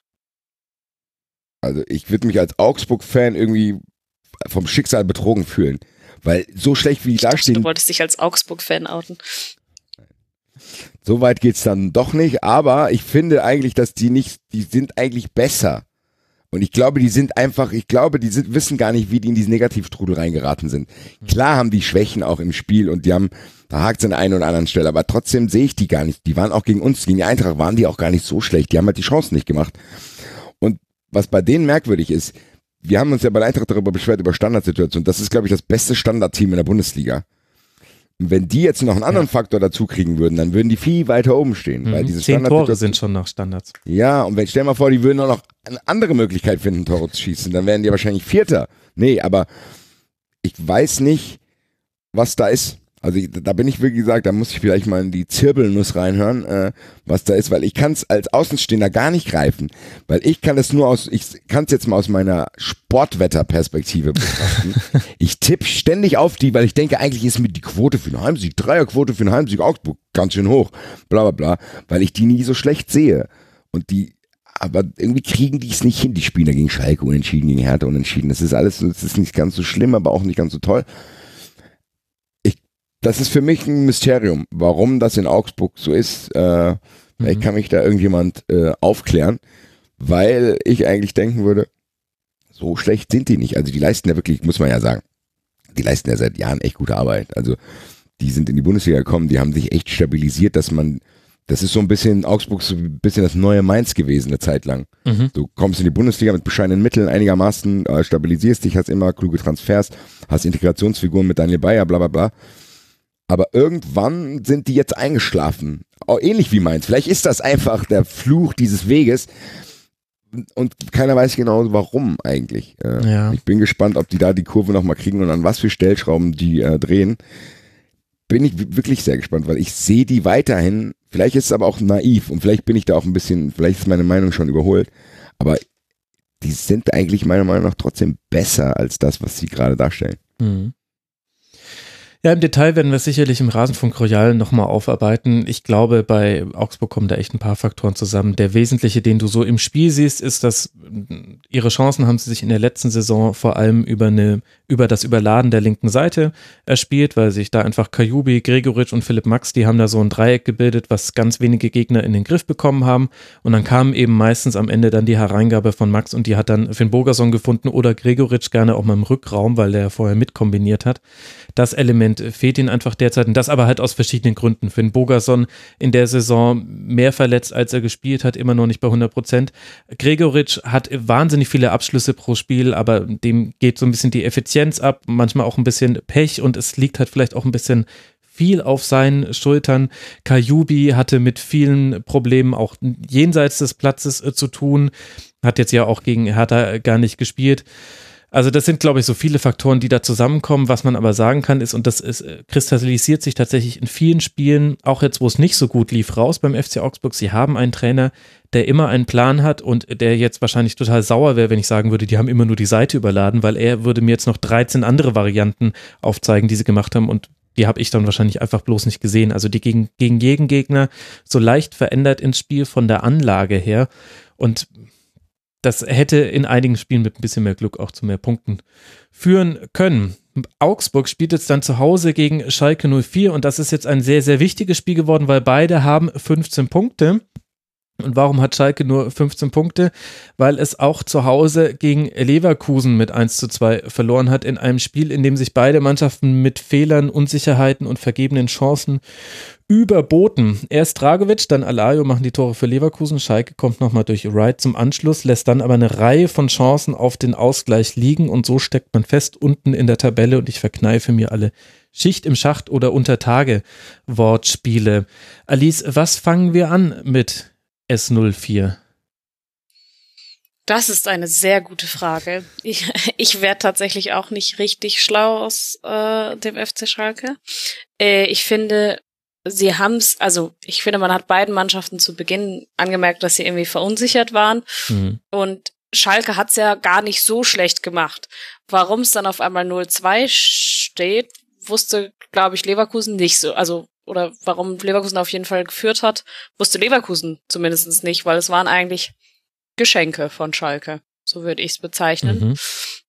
Und es war ein sehr schwaches Spiel. Also, und mir fehlt so ein bisschen, du hast es, glaube ich, mit zwei Omas äh, metaphorisiert oder wie auch immer das heißt. ähm, äh, ich hätte eher zum Beispiel gesagt, das sind irgendwie zwei Angsthasen auf Platz und wenn der eine dem anderen zu nahe kommt, dann äh, passiert irgendwie, lässt, lässt er alles dann. fallen und ja, genau, und rennt Erschrecken weg. sich beide. genau, und beide rennen weg. Ja. So hatte ich so den Eindruck. Ähm, hm. Weil es war, also es ich, ich verstehe aber auch nicht so ganz, was Schalke eigentlich, was ist der Gedanke bei, bei S04? Also wo, wo ist der Spielaufbau? Wer soll das Spiel machen? Wo kommen irgendwie die Torgefahr hin? Diese Flanken von Caligiuri irgendwie ins Niemandsland. Es ist irgendwie so ein bisschen, ich, ich finde es ist wahnsinnig schwer zu greifen, was Schalke eigentlich möchte. Hm also den Spielaufbau machen soll, glaube ich. Bentaleb zumindest war der der Einzige, der es mal so hin und wieder geschafft hat äh, gegen Leverkusen aus der Zentrale heraus. Und dann gehen ihn Aber halt so ein bisschen tut die Stürme. sich auch schwer. Ja, ja, definitiv hat auch ein paar fürchterliche Fehlpässe gespielt. Eine, ein Spielaufbau aus dem Zentrum heraus ist halt auch immer sehr riskant, vor allem gegen Leverkusen, was ja auch relativ hoch stand. Also ich fand, dass Leverkusen da auch schon etwas investiert hat in dieses Spiel. Deswegen ist es zwar in der Entstehung glücklich gewesen, aber auch nicht komplett zufällig. Also die haben ja auch deswegen den Ball so hoch erobert, so tief in Schalkes Hälfte, weil sie einfach auch so mutig waren, entsprechend rauszurücken. Und dann hast du halt in dem Spiel mal das Glück, dass auch Schalken seine Chance, Chancen in der zweiten Halbzeit einfach nicht ausnutzt. Also diese Chance Was von Konopsianka, so? das war ja so ein bisschen sinnbildlich. Er hat, er hat zwei Sekunden Zeit zu entscheiden und das sind genau die zwei Sekunden zu viel, wo er sich dann denkt, ah, ich gehe nochmal ein Gegenspiel vorbei und jetzt mache ich einen direkten Schuss ohne einen Zwischenschritt, oh, Richtung Eckfahne, schade. Ja, da merkst du sofort, dass die irgendwie so verkopft sind und das ist natürlich, wenn es nicht läuft. Und ich finde, das ist allgemein irgendwie so wahnsinnig kompliziert, wie versucht wird, Tore zu erzielen. Es ist immer noch mal ein Dreher oder noch mal ein Haken und so. Es ist irgendwie nicht so, ist nicht so straight, glaube ich. Ja, völlig verunsichert. Wie, jetzt hat jeder schon seine Metapher in den äh, Raum geworfen. Also Alice sagt zwei Amtssaßen, die sich voneinander äh, erschrecken. Ich habe bei Twitter geschrieben, wie zwei Omas, die sich aus dem Supermarkt nicht mehr rausfinden. Immer wenn sie sich zufällig treffen, schicken sie sich gegenseitig in die verkehrte Richtung. Schalke und Leverkusen. Basti, jetzt darfst du deine Königsmetapher drauflegen. Der Meister aller Metaphern. Boah, das setzt mich zu sehr unter Druck. Äh. ah, das sind wie zwei, das sind wie zwei, das sind wie, ne, das sind wie zwei Patienten, die beide beim falschen Arzt sitzen. Also die, die, die. Der eine hört schlecht und ist beim Augenarzt, der andere Ja, und die, die, die wissen, glaube ich, auch, ja, und die, die, die wissen aber ihre Diagnose selber gar nicht und dementsprechend laufen die, glaube ich, von Arzt zu Arzt und wissen es nicht genau. Und sind die Ärzte Trainer? Ja, genau. Ich meine, meiner Meinung nach sind das die falschen Ärzte einfach, die falsche Diagnose. Ich finde, dass bei beid, dass beide Trainer, ich habe bei, fangen wir mal bei Tedesco an. Ich habe, ich habe, ich hatte auch da, als sie Vizemeister geworden sind, habe ich mir schon gedacht, ich weiß nicht, ob das so gut für die ist, wenn die für diesen schlechten Fußball mit so einem Platz belohnt werden, mhm. weil das blendet, glaube ich auch. Mhm. Das, das blendet tatsächlich irgendwie, wenn du jetzt irgendwie, keine Ahnung, du hast irgendwie einen Job und der, der Chef ist so dumm, dass er dir zu viel Geld zahlt und du denkst dein ganzes Leben, das wäre jetzt so und wunderst dich plötzlich, dass du beim anderen normalen Job für dein Geld arbeiten musst. So. Und so wirkt das bei denen. Die, die, dachten wirklich, dass sie mit dieser Taktik wieder so eine erfolgreiche Saison spielen können. Und Gott sei Dank, sorry, äh, wenn ich das an alle Schalker-Fans, Gott sei Dank klappt das aber nicht. Weil ich habe manchmal das Gefühl, Tedesco denkt wirklich, er ist noch in Aue. Von der, von der Spielweise her und wie er das angeht. Also da, da ist will ich habe jetzt ein paar Schalke-Spiele gesehen, auch in der Champions League. Also sowas unfassbar langweiliges habe ich lange nicht gesehen, sorry. Wobei Aue unter Tedesco sehr, sehr offensiv und gut gespielt hat. Ich meinte jetzt eher vom, dass er das Gefühl hat, der, die Mannschaft ist trotzdem darauf ausgelegt, irgendwie so. Underdog zu sein, das meinte ich. Also okay. zu, mhm. sozusagen, du bist, äh, weil Schalke eigentlich höhere Ansprüche schon immer hat, komischerweise irgendwie nie auf die Straße kriegt. Da weiß man dann auch gar nicht, ob das nur am Trainer liegt, weil wir haben ja über den HSV, über das Buch kurz gesprochen. Da sind ja dann am Ende des Jahres äh, die Trainer die allerärmsten Säue. Ich weiß es nicht. Ich will mir über Tedesco keine Meinung bilden, weil da, da hat man auch von ihm ehrlich gesagt noch nicht genug gesehen. Das ist jetzt seine zweite Station. Er ist noch sehr, sehr jung. Schalke, da sind schon andere Trainer gescheitert. Das Ding ist nur, Schalke muss dringend was machen. Weil wenn du dir bei manchen Spielen auch die Aufstellung anguckst, ich glaube, wir hatten es sogar im Rasenfunk. Haben wir nicht mal darüber gesprochen, was für Labels man auf Mannschaften legt? Mhm. Und ich glaube, diese, wenn diese Mannschaft weiß ich nicht, in, bei der Hertha spielen würde, dann würden auch denken, ja, okay, von mir aus, bla bla bla. Und nur weil das Schalke ist, weil da, da ist auch teilweise wirklich, da fehlt es halt an gewissen Stellen. Also Konoplyanka zum Beispiel ist ja, das ist ja ein Skandal, dass überhaupt irgendwie ein Euro für den geflossen ist. Und ich Findest du? ich finde einfach, dass Schalke, die sind Burgstaller, das hört sich vielleicht toll an, das ist vielleicht ein interessanter ja, Typ. Das ist aber auch eine Graupe, sorry. Also für, für das Niveau, natürlich ist er nicht schlecht. Aber das ist. Ich finde, Burgstaller und Konoplianka zu vergleichen ist jetzt irgendwie auch ein bisschen. Also ich finde, Burgstaller ist halt irgendwie, finde ich so, eigentlich so ein Torrodde halt. Mhm. Zweitligastürmer. Und ich finde, Konoplianka kann es eigentlich schon, der bringt es halt nur gerade nicht auf den Platz. Also ich glaube schon, dass das ein guter Kicker ist. Gut, kann sein, wenn er, vielleicht würde er dann auch so einen Kostic-Moment haben, wenn er in eine Mannschaft kommt, vielleicht würde er bei der Eintracht alles kurz und klein schießen. Kann sein. Es ist jetzt nur trotzdem einer, der mir oft negativ auffällt. Das Ding ist, ich glaube, Schalke, ja, ich weiß nicht, ich glaube, dass die Leute denken, dass die Mannschaft eigentlich besser sein müsste, aber vielleicht ist es gar nicht so. Klar müssten die besser sein, als sie jetzt sind, aber ich, ein bisschen hat Heidel auch von seiner Magie verloren. Ich finde diese Mannschaft nicht gut zusammengestellt, wenn ich mir manche Aufstellungen anschaue und manche Spiele. Und äh, ja, wie gesagt, dass sie Zweiter geworden sind, war ein bisschen ein Fehler in der Matrix, zeigt sich jetzt. Ich bin sehr, sehr, sehr gespannt, was die vorhaben, weil ich sehe da sehr, sehr viel im Argen, ehrlich gesagt. Es ist nicht so, dass ich sage, ach, die müssen mal zwei Tore schießen, dann geht das, weil diese Momente hatten sie ja schon, wo jeder gedacht hat, jetzt haben sie mal zu Hause viele Tore geschossen, jetzt knallt's wieder. Nee, dann hast du, ganz ehrlich, Leute, Augsburg gegen Schalke also da müsste man eigentlich nach einer Halb Halbzeit abpfeifen und sagen, Leute, nee, es wird heute nichts mit euch. Also so, das war ja das weißt unglaublich. Du gar nicht. Oder meinst du also, Leverkusen gegen Schalke, meinst du? Jetzt das nein, vergangene Spiel, oder meinst du das, nein, was ich meinte, Augsburg gegen, Augsburg hat doch 1-1 gegen Schalke gespielt. Wann war das denn? Vor einer Woche oder nicht? Ach so, ah, ja, ja, ja, ja, du hast recht, ja, genau. Mhm. Das meinte ich. Und das war, das war ein Spiel, äh, das habe ich mir angeschaut und da habe ich gedacht, wollt ihr verarschen, Leute? Also das ist ja wahnsinnig. Das war ein, ich glaube sogar der Kommentator hat es gesagt. Er hat gesagt, Leute, ich probiere immer irgendwie das Spiel hier schön zu reden, aber Leute, das hier geht gar nicht so.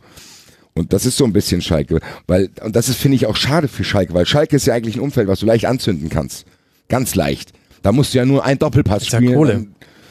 Nein, ich meine im Endeffekt Schalke musst du ja wirklich, da musst du nur einen Doppelpass spielen, dann grätscht noch einer, dann rasten die alle aus und keine Ahnung, die ganze Region macht sich Tattoos von irgendwelchen Spielern. So, aber diese Mannschaft ist zu pragmatisch, die schaffen das irgendwie nicht, das anzuzünden. Ich, das, vielleicht, vielleicht ist das bewusst, weil die wollten diese Emotionalität raushalten, Heidel und so, alles technokratisch machen, aber sorry, ich muss sagen, Schalke ist für mich der Bundesligist, wo wirklich in ganz kurzer Zeit ganz, ganz viel Spirit und Attraktivität für mich als Außenstehender verloren gegangen ist. Also Schalke ist für mich gerade echt ein Graupenfein.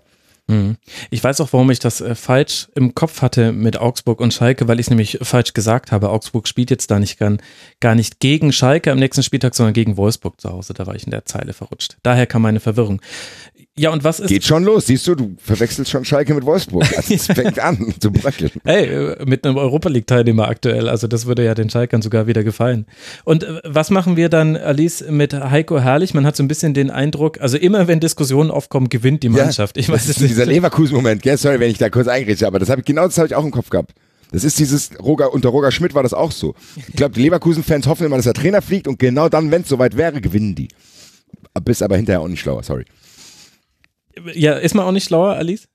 Nee, also ich bin nicht wirklich schlauer, weil, wie gesagt, ich fand, dass die zwei Tore so ein bisschen aus Schalker Fehler entstanden sind. Und bei der Ecke irgendwie stehen sie nicht gut, dann schießt Dragovic das Tor und beim 2-0 sieht Fährmann einfach scheiße aus. Mhm. Passiert. Zweiter Fehler jetzt schon in Folge. Genau. Und ich mir, ich fand das offensiv sehr schwach und ich finde eigentlich, wenn man sich die Spiele anschaut, die Leverkusen auf dem Platz hat, da sind wir vielleicht beim Gegenbeispiel von dem, was der Basti gerade gesagt hat oder was Bastis Empfindungen sind. Wenn du dir irgendwie Bellarabi, Bailey, Harvards, Alario und dann Volland oder Brandt anschaust, also keine Ahnung, irgendwie mehr Offensivpower und Drang, finde ich, gibt's kaum von den Namen her. Mhm. Nur das, was sie auf den Platz bringen, ist irgendwie Nicht also so. jetzt auch gegen Schalke, nicht so das, sondern es ist eher, ich finde, es ist ideenlos, es ist so ein bisschen, mir fehlt die Bewegung auf dem Platz und so die Räume zu finden, also ein bisschen passiv und mir fehlt da irgendwie so der Flow. Mhm. Gut, und vielleicht auch der Glow, aber ähm, Ja, ja, vielleicht auch schwierig in so einen Flow reinzukommen, wenn man erst 21 Punkte aus 16 Spielen hat.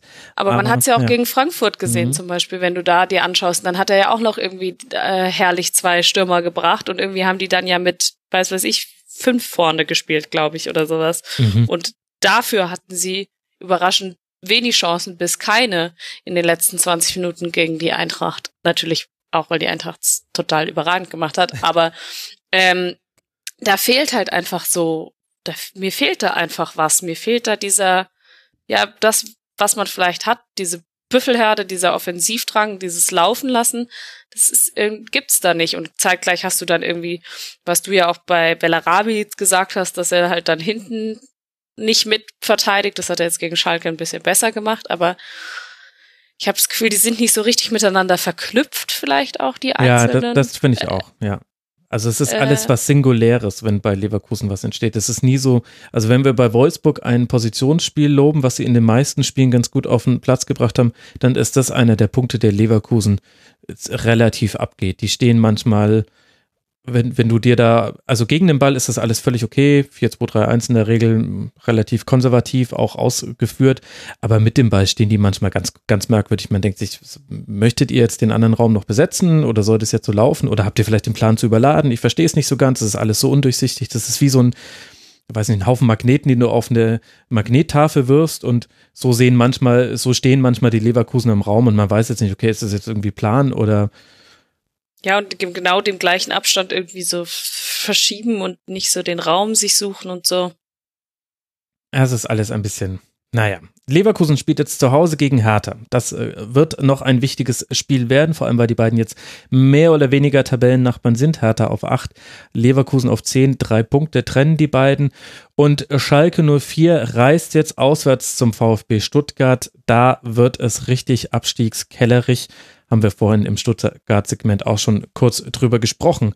Und wenn wir beim Abstiegskeller sind, dann können wir auch über Freiburg gegen Hannover 96 sprechen. Ein 1 zu 1 mit einem kuriosen Handspiel, einem der deutlicheren Handspiele in dieser Hinrunde, das kann man glaube ich so sagen. Da wurde dann der Strafstoß verwandelt von Waldschmidt, weil Freiburg dann aber eine Ecke sehr schlecht verteidigt kommt. Hannover über Philippe zum 1 zu 1. Und dann bleibt es bei diesem Ergebnis, auch wenn das Spiel unterhaltsamer war, als es jetzt so klingt, hilft beiden aber auch nicht so wirklich weiter. Basti, wie haben dir denn beide Mannschaften gefallen? Also ich muss sagen, Freiburg doing Freiburg things. Also das ist eine ganz normale Freiburg-Hinrunde, glaube ich. Die ist nicht schlecht, die ist nicht, äh, die ist aber auch nicht überragend, aber das ist schon stabil. Also zumindest zu Hause gefallen die mir eigentlich ganz gut. Ich glaube, die haben auch Leipzig zu Hause geschlagen, oder? Ja. Also die, die gewinnen dann, was wir vorhin gesagt haben bei Nürnberg, die ge- gewinnen halt ihre Heimspiele dann, wenn es teilweise wichtig wird. Deswegen haben die halt auch sieben Punkte mehr als Nürnberg. Und die machen das ganz gut. Waldschmidt, der freut mich für ihn, der war ja auch mal bei uns. Äh, der scheint da ganz gut, äh, ja, der scheint sich ganz gut dort zu entwickeln. Das freut mich für ihn. Aber ansonsten ist das natürlich jetzt auch nichts, wo du sagst, okay, das geht in Richtung Breisgau Brasilianer, wo jetzt der nächste 20, 30 Millionen Transfer sich gerade äh, in die Bundesliga spielt. Das sehe ich noch nicht. Kommt vielleicht noch. das ist halt, ich würde, wie gesagt, das ist gar nicht negativ gemeint, aber das ist eine ganz normale Freiburger Saison, finde ich, was sie gerade äh, abziehen. Äh, und das hast du in diesem Spiel auch gesehen. Wenn Freiburg das noch gewonnen hätte, wäre es vielleicht sogar ein bisschen mehr, noch weiter positiv gewesen, die Betrachtung. Aber so, ich glaube trotzdem, dass man da einigermaßen zufrieden sein kann. Mhm. Trotz dieses kleinen, merkwürdigen Spiels.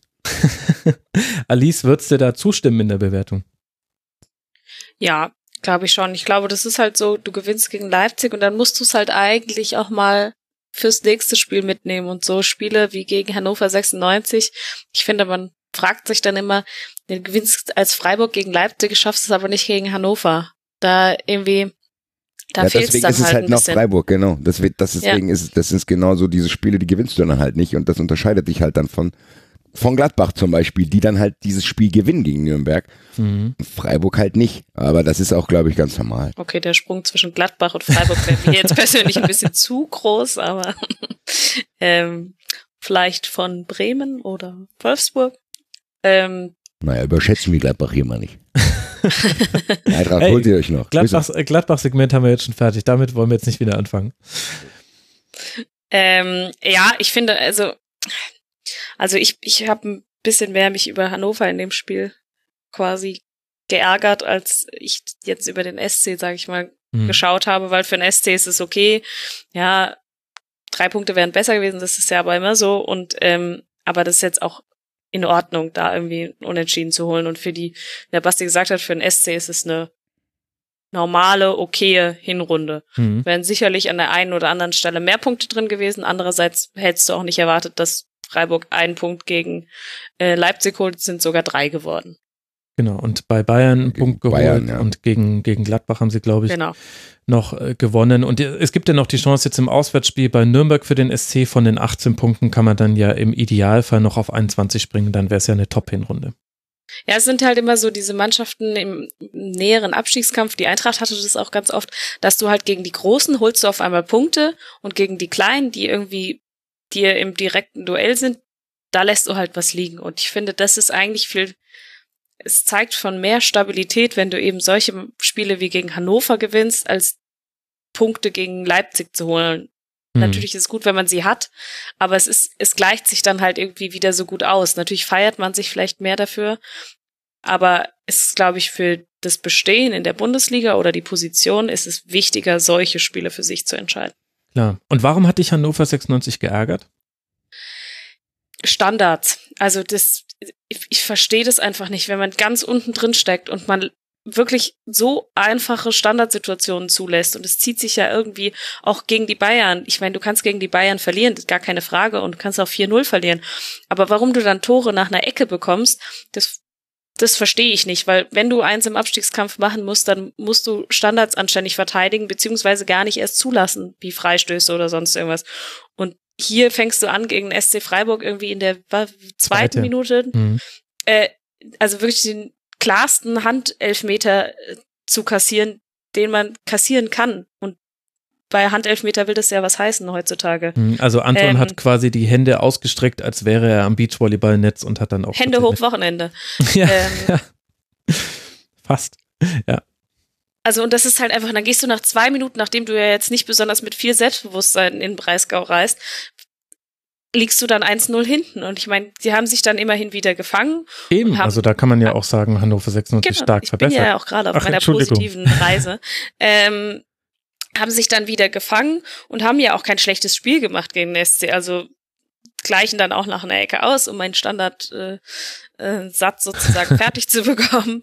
Ah, Aber man kann es halt auch vermeiden. Also, weil mit der Leistung, die sie gegen den SC gezeigt haben, so wie sie für ihre Verhältnisse hätten sie sich da vielleicht auch ein bisschen was mehr rausholen können, wenn man halt nicht in der zweiten Minute einen Elfmeter sich einfängt auf diese Art und Weise. Und das, es sind so Sachen, die ich im Abstiegskampf nicht so richtig verstehen kann. Ja, ich finde, Hannover kann sich eigentlich so ein Spiel da nicht mehr erlauben, aber daran sind sie halt selber schuld.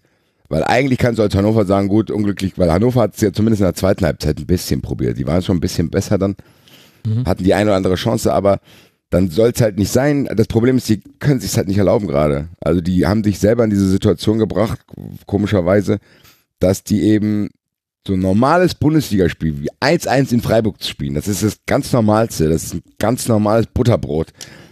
Die haben es halt, das Butterbrot verschimmeln lassen, vorher. Und das ist halt wirklich das Problem.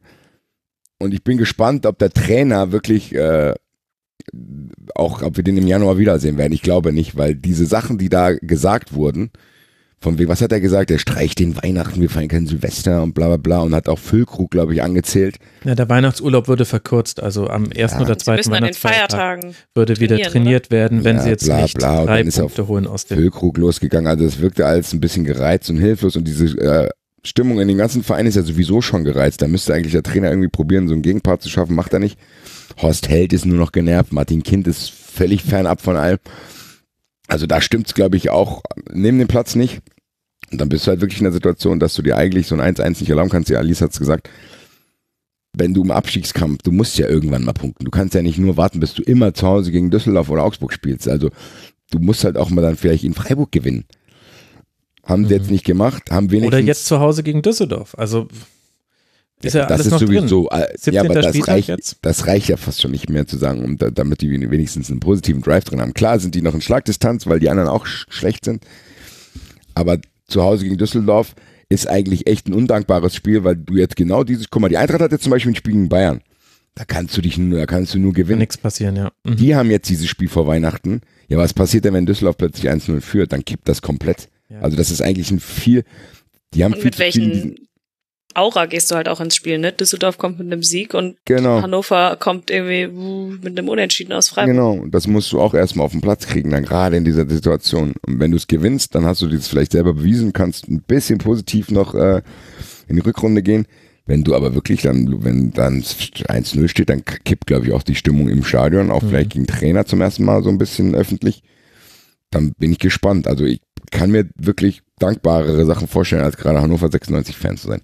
Ja, äh, das ist, glaube ich, äh, war allen Hinsichten. Ja, genau, Sorry, in allen. Belangen war das schon immer so, dass es schwierig war, 96 Fan äh, zu sein. Ja, ist halt eine Mannschaft, die mit dem Rücken zur Wand steht. Dafür muss ich dann aber sagen, also sowohl diese Breitenreiter-PK, ich habe mir die komplett angeguckt, die ganzen 35 Minuten, die die gingen, weil ich überall gesehen habe, hier äh, Breitenreiter, ähm, Küchenpsychologie, ähm, macht irgendwie witzigen Füllkrug-Vergleich und so weiter.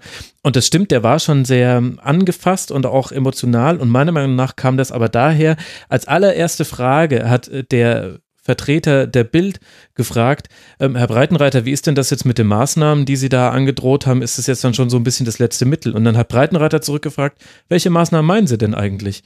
Und dann hat ihm halt einfach der Bildreporter gesagt, was anscheinend Breitenreiter vorher intern, mannschaftsintern gesagt hat. Also eben, der Weihnachtsurlaub würde gestrichen und so weiter und so fort. Und ab dem Moment war er so emotional angefasst, hatte auch weil dann kritische Nachfragen kamen. Aber ich glaube, es hat ihm erstmal genervt, dass das schon wieder die Reporter wussten, dass er gesagt hat, wenn ihr jetzt nicht drei Punkte aus den verbliebenen zwei Spielen holt, dann geht's früher zurück und dann gibt's äh, für uns alle keine Weihnachtspause, auch für mich nicht. Dann müssen wir gleich wieder auf den Platz. Und es gab dann eine Auseinandersetzung mit Füllkrug auf dem Trainingsplatz, die war öffentlich einsehbar, das wusste er, dass das alle mitgekriegt haben. Aber ich hatte den Eindruck, der war eher deswegen genervt, dass er sich gedacht hat, geil, ey, und schon, schon wissen's alle. Jetzt muss ich hier wieder drüber reden. Und dann hat er sehr leidenschaftlich das verteidigt und auch gesagt, warum er selbst auch äh, das jetzt nicht als Aktionismus bezeichnen würde. Und ich finde, also bei dem 0 zu 1 in der zweiten Minute nach einem so dämlichen Handelfmeter, ich dachte, Hannover 96 bricht jetzt völlig ein.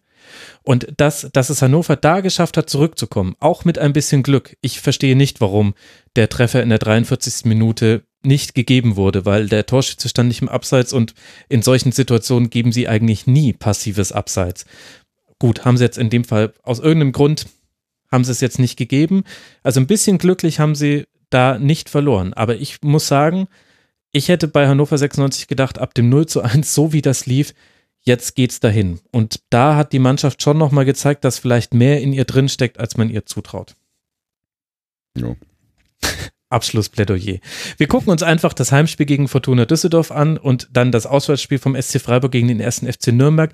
Und dann sind wir ja auch endlich in der Winterpause und irgendwie so ein bisschen finde ich, kommt die jetzt doch auch ganz gelegen, oder? Jetzt ein kleines Päuschen ist doch jetzt nicht das Schlimmste, finde ich. Ja, auf jeden Fall. Ich freue mich auch sehr, mal gar nichts mit Fußball irgendwie zu denken. Also nicht so viel. Klar. Zum, äh, zumindest, wo man nicht emotional drin hängt. Das ist, glaube ich, das Anstrengende. Also ich freue mich schon irgendwie unter Weihnachtsbaum ein paar Premier League Spiele mir anzuschauen, wo es Ja, mir völlig dritter, egal ist. erster City gegen Liverpool. Ja, also, da wo es, ja gut, da ist es mir nicht egal, wer gewinnt, aber, aber wo es mir eigentlich völlig egal ist, wer gewinnt. Also so, wo du denkst, ach geil, ich schaue mir das jetzt einfach an. Weil ich muss sagen, mir ist es gestern auch beim Eintrachtspiel wieder passiert. Ich habe gestern beim 2-2 irgendwann 25 Euro auf nächste Tor Mainz gesetzt, weil ich einfach, ich kann es nicht mehr aushalten, zu wissen, okay, die Eintracht kann jetzt gleich wieder im Rückstand liegen. Da muss ich echt, ich muss eine Therapie machen bald. Ich raste bald aus. Es ist echt auch emotional anstrengend, ganz normale Spiele in Mainz äh, mir anzuschauen. Weil du plötzlich ja auch viel zu verlieren hast. Ich habe eigentlich gedacht, wir spielen so eine ganz ruhige, ja, so eine Freiburg-Saison und haben geile Nächte im Europapokal und jetzt hängt die Eintracht oben drin. Also ich glaube, jeder Fan, jeder Spieler, jeder Betreuer sind, glaube ich, alle froh, wenn jetzt einfach ein bisschen Pause ist. Grüße an die Fußballlandschaft Deutschland. Ja, Pause zumindest bis zum, ja, sagen wir mal, 4. Januar. Das ist der geplante Veröffentlichungstag für den Rasenfunk Royal. Also für mich geht's bis dahin noch weiter mit Fußball. Äh, Ich will gerade nicht sagen, wie ich mich beim Gedanken daran fühle, aber es ist ja für einen guten Zweck. Es macht ja dann immer allen Spaß, es zu hören, hoffe ich zumindest. Und, und ich habe ja immer so nette Gäste und das ist jetzt nicht gelogen, das macht auch den Royal dann viel, viel leichter, auch wenn man irgendwie in der elften Aufnahmesession ist und sich irgendwie, sorry, irgendwie auf den VfL Wolfsburg vorbereiten muss. Dann spricht man mit so netten Leuten wie euch oder dann im Royal werden ja noch ganz viele dazukommen. Und dann hat jedes einzelne Gespräch dann doch Spaß gemacht. Und so war es auch hier mit dieser 201. Schlusskonferenz. Deswegen ganz herzlichen Dank an euch beide. Zum einen an basti-red. Hört den Eintracht Frankfurt Podcast, hört 93, schaut Fußball 2000, hört das Wettbrötchen. Und wer weiß, wie viele Podcast-Projekte sich der Basti noch ans Bein bindet. Ein, ein Perpetuum mobile. Vielen Dank dir, Basti, dass du mit dabei warst. Gerne, gerne, mein Lieber. Grüße. Und äh, danke auch an Alice Tietje von Sportdeutschland TV at Sportsland Alice auf äh, Twitter ohne Podcast-Projekt, was ich anprangere, Alice. Wir brauchen dich. Wir müssen dich häufiger hören als nur hier. Bin ja bei dir, das reicht. Finde ich nicht. Ich würde gerne, es braucht jetzt mehr weibliche Stimmen. Aber ich freue mich ja sehr, wenn du hier warst. Also vielen, vielen Dank, dass du dir so viel Zeit genommen hast und gestern ab 14 Uhr nur Fußball geguckt hast bis spät in der Nacht. Das weiß ich wirklich sehr zu schätzen. Vielen Dank für die Einladung. Es hat wie immer sehr viel Spaß gemacht. Das freut mich. Dann euch. Eintracht! so weit sind wir noch gar nicht, Basti. Bei mir fadet doch das Outro so langsam ein. Das Eintracht muss erst viel später kommen. Liebe Hörerinnen und Hörer, danke für eure Aufmerksamkeit. In der Nacht auf Weihnachten erscheint dann Schlusskonferenz Nummer 202, damit ihr unter dem Baum auch nicht mit eurer Familie sprechen müsst, sondern zweieinhalb Stunden Rasenfunk hören könnt. So soll es sein. Ich wünsche euch eine gute Zeit. Bis bald, macht's gut. Und jetzt bitte, Basti. Eintracht! Ciao.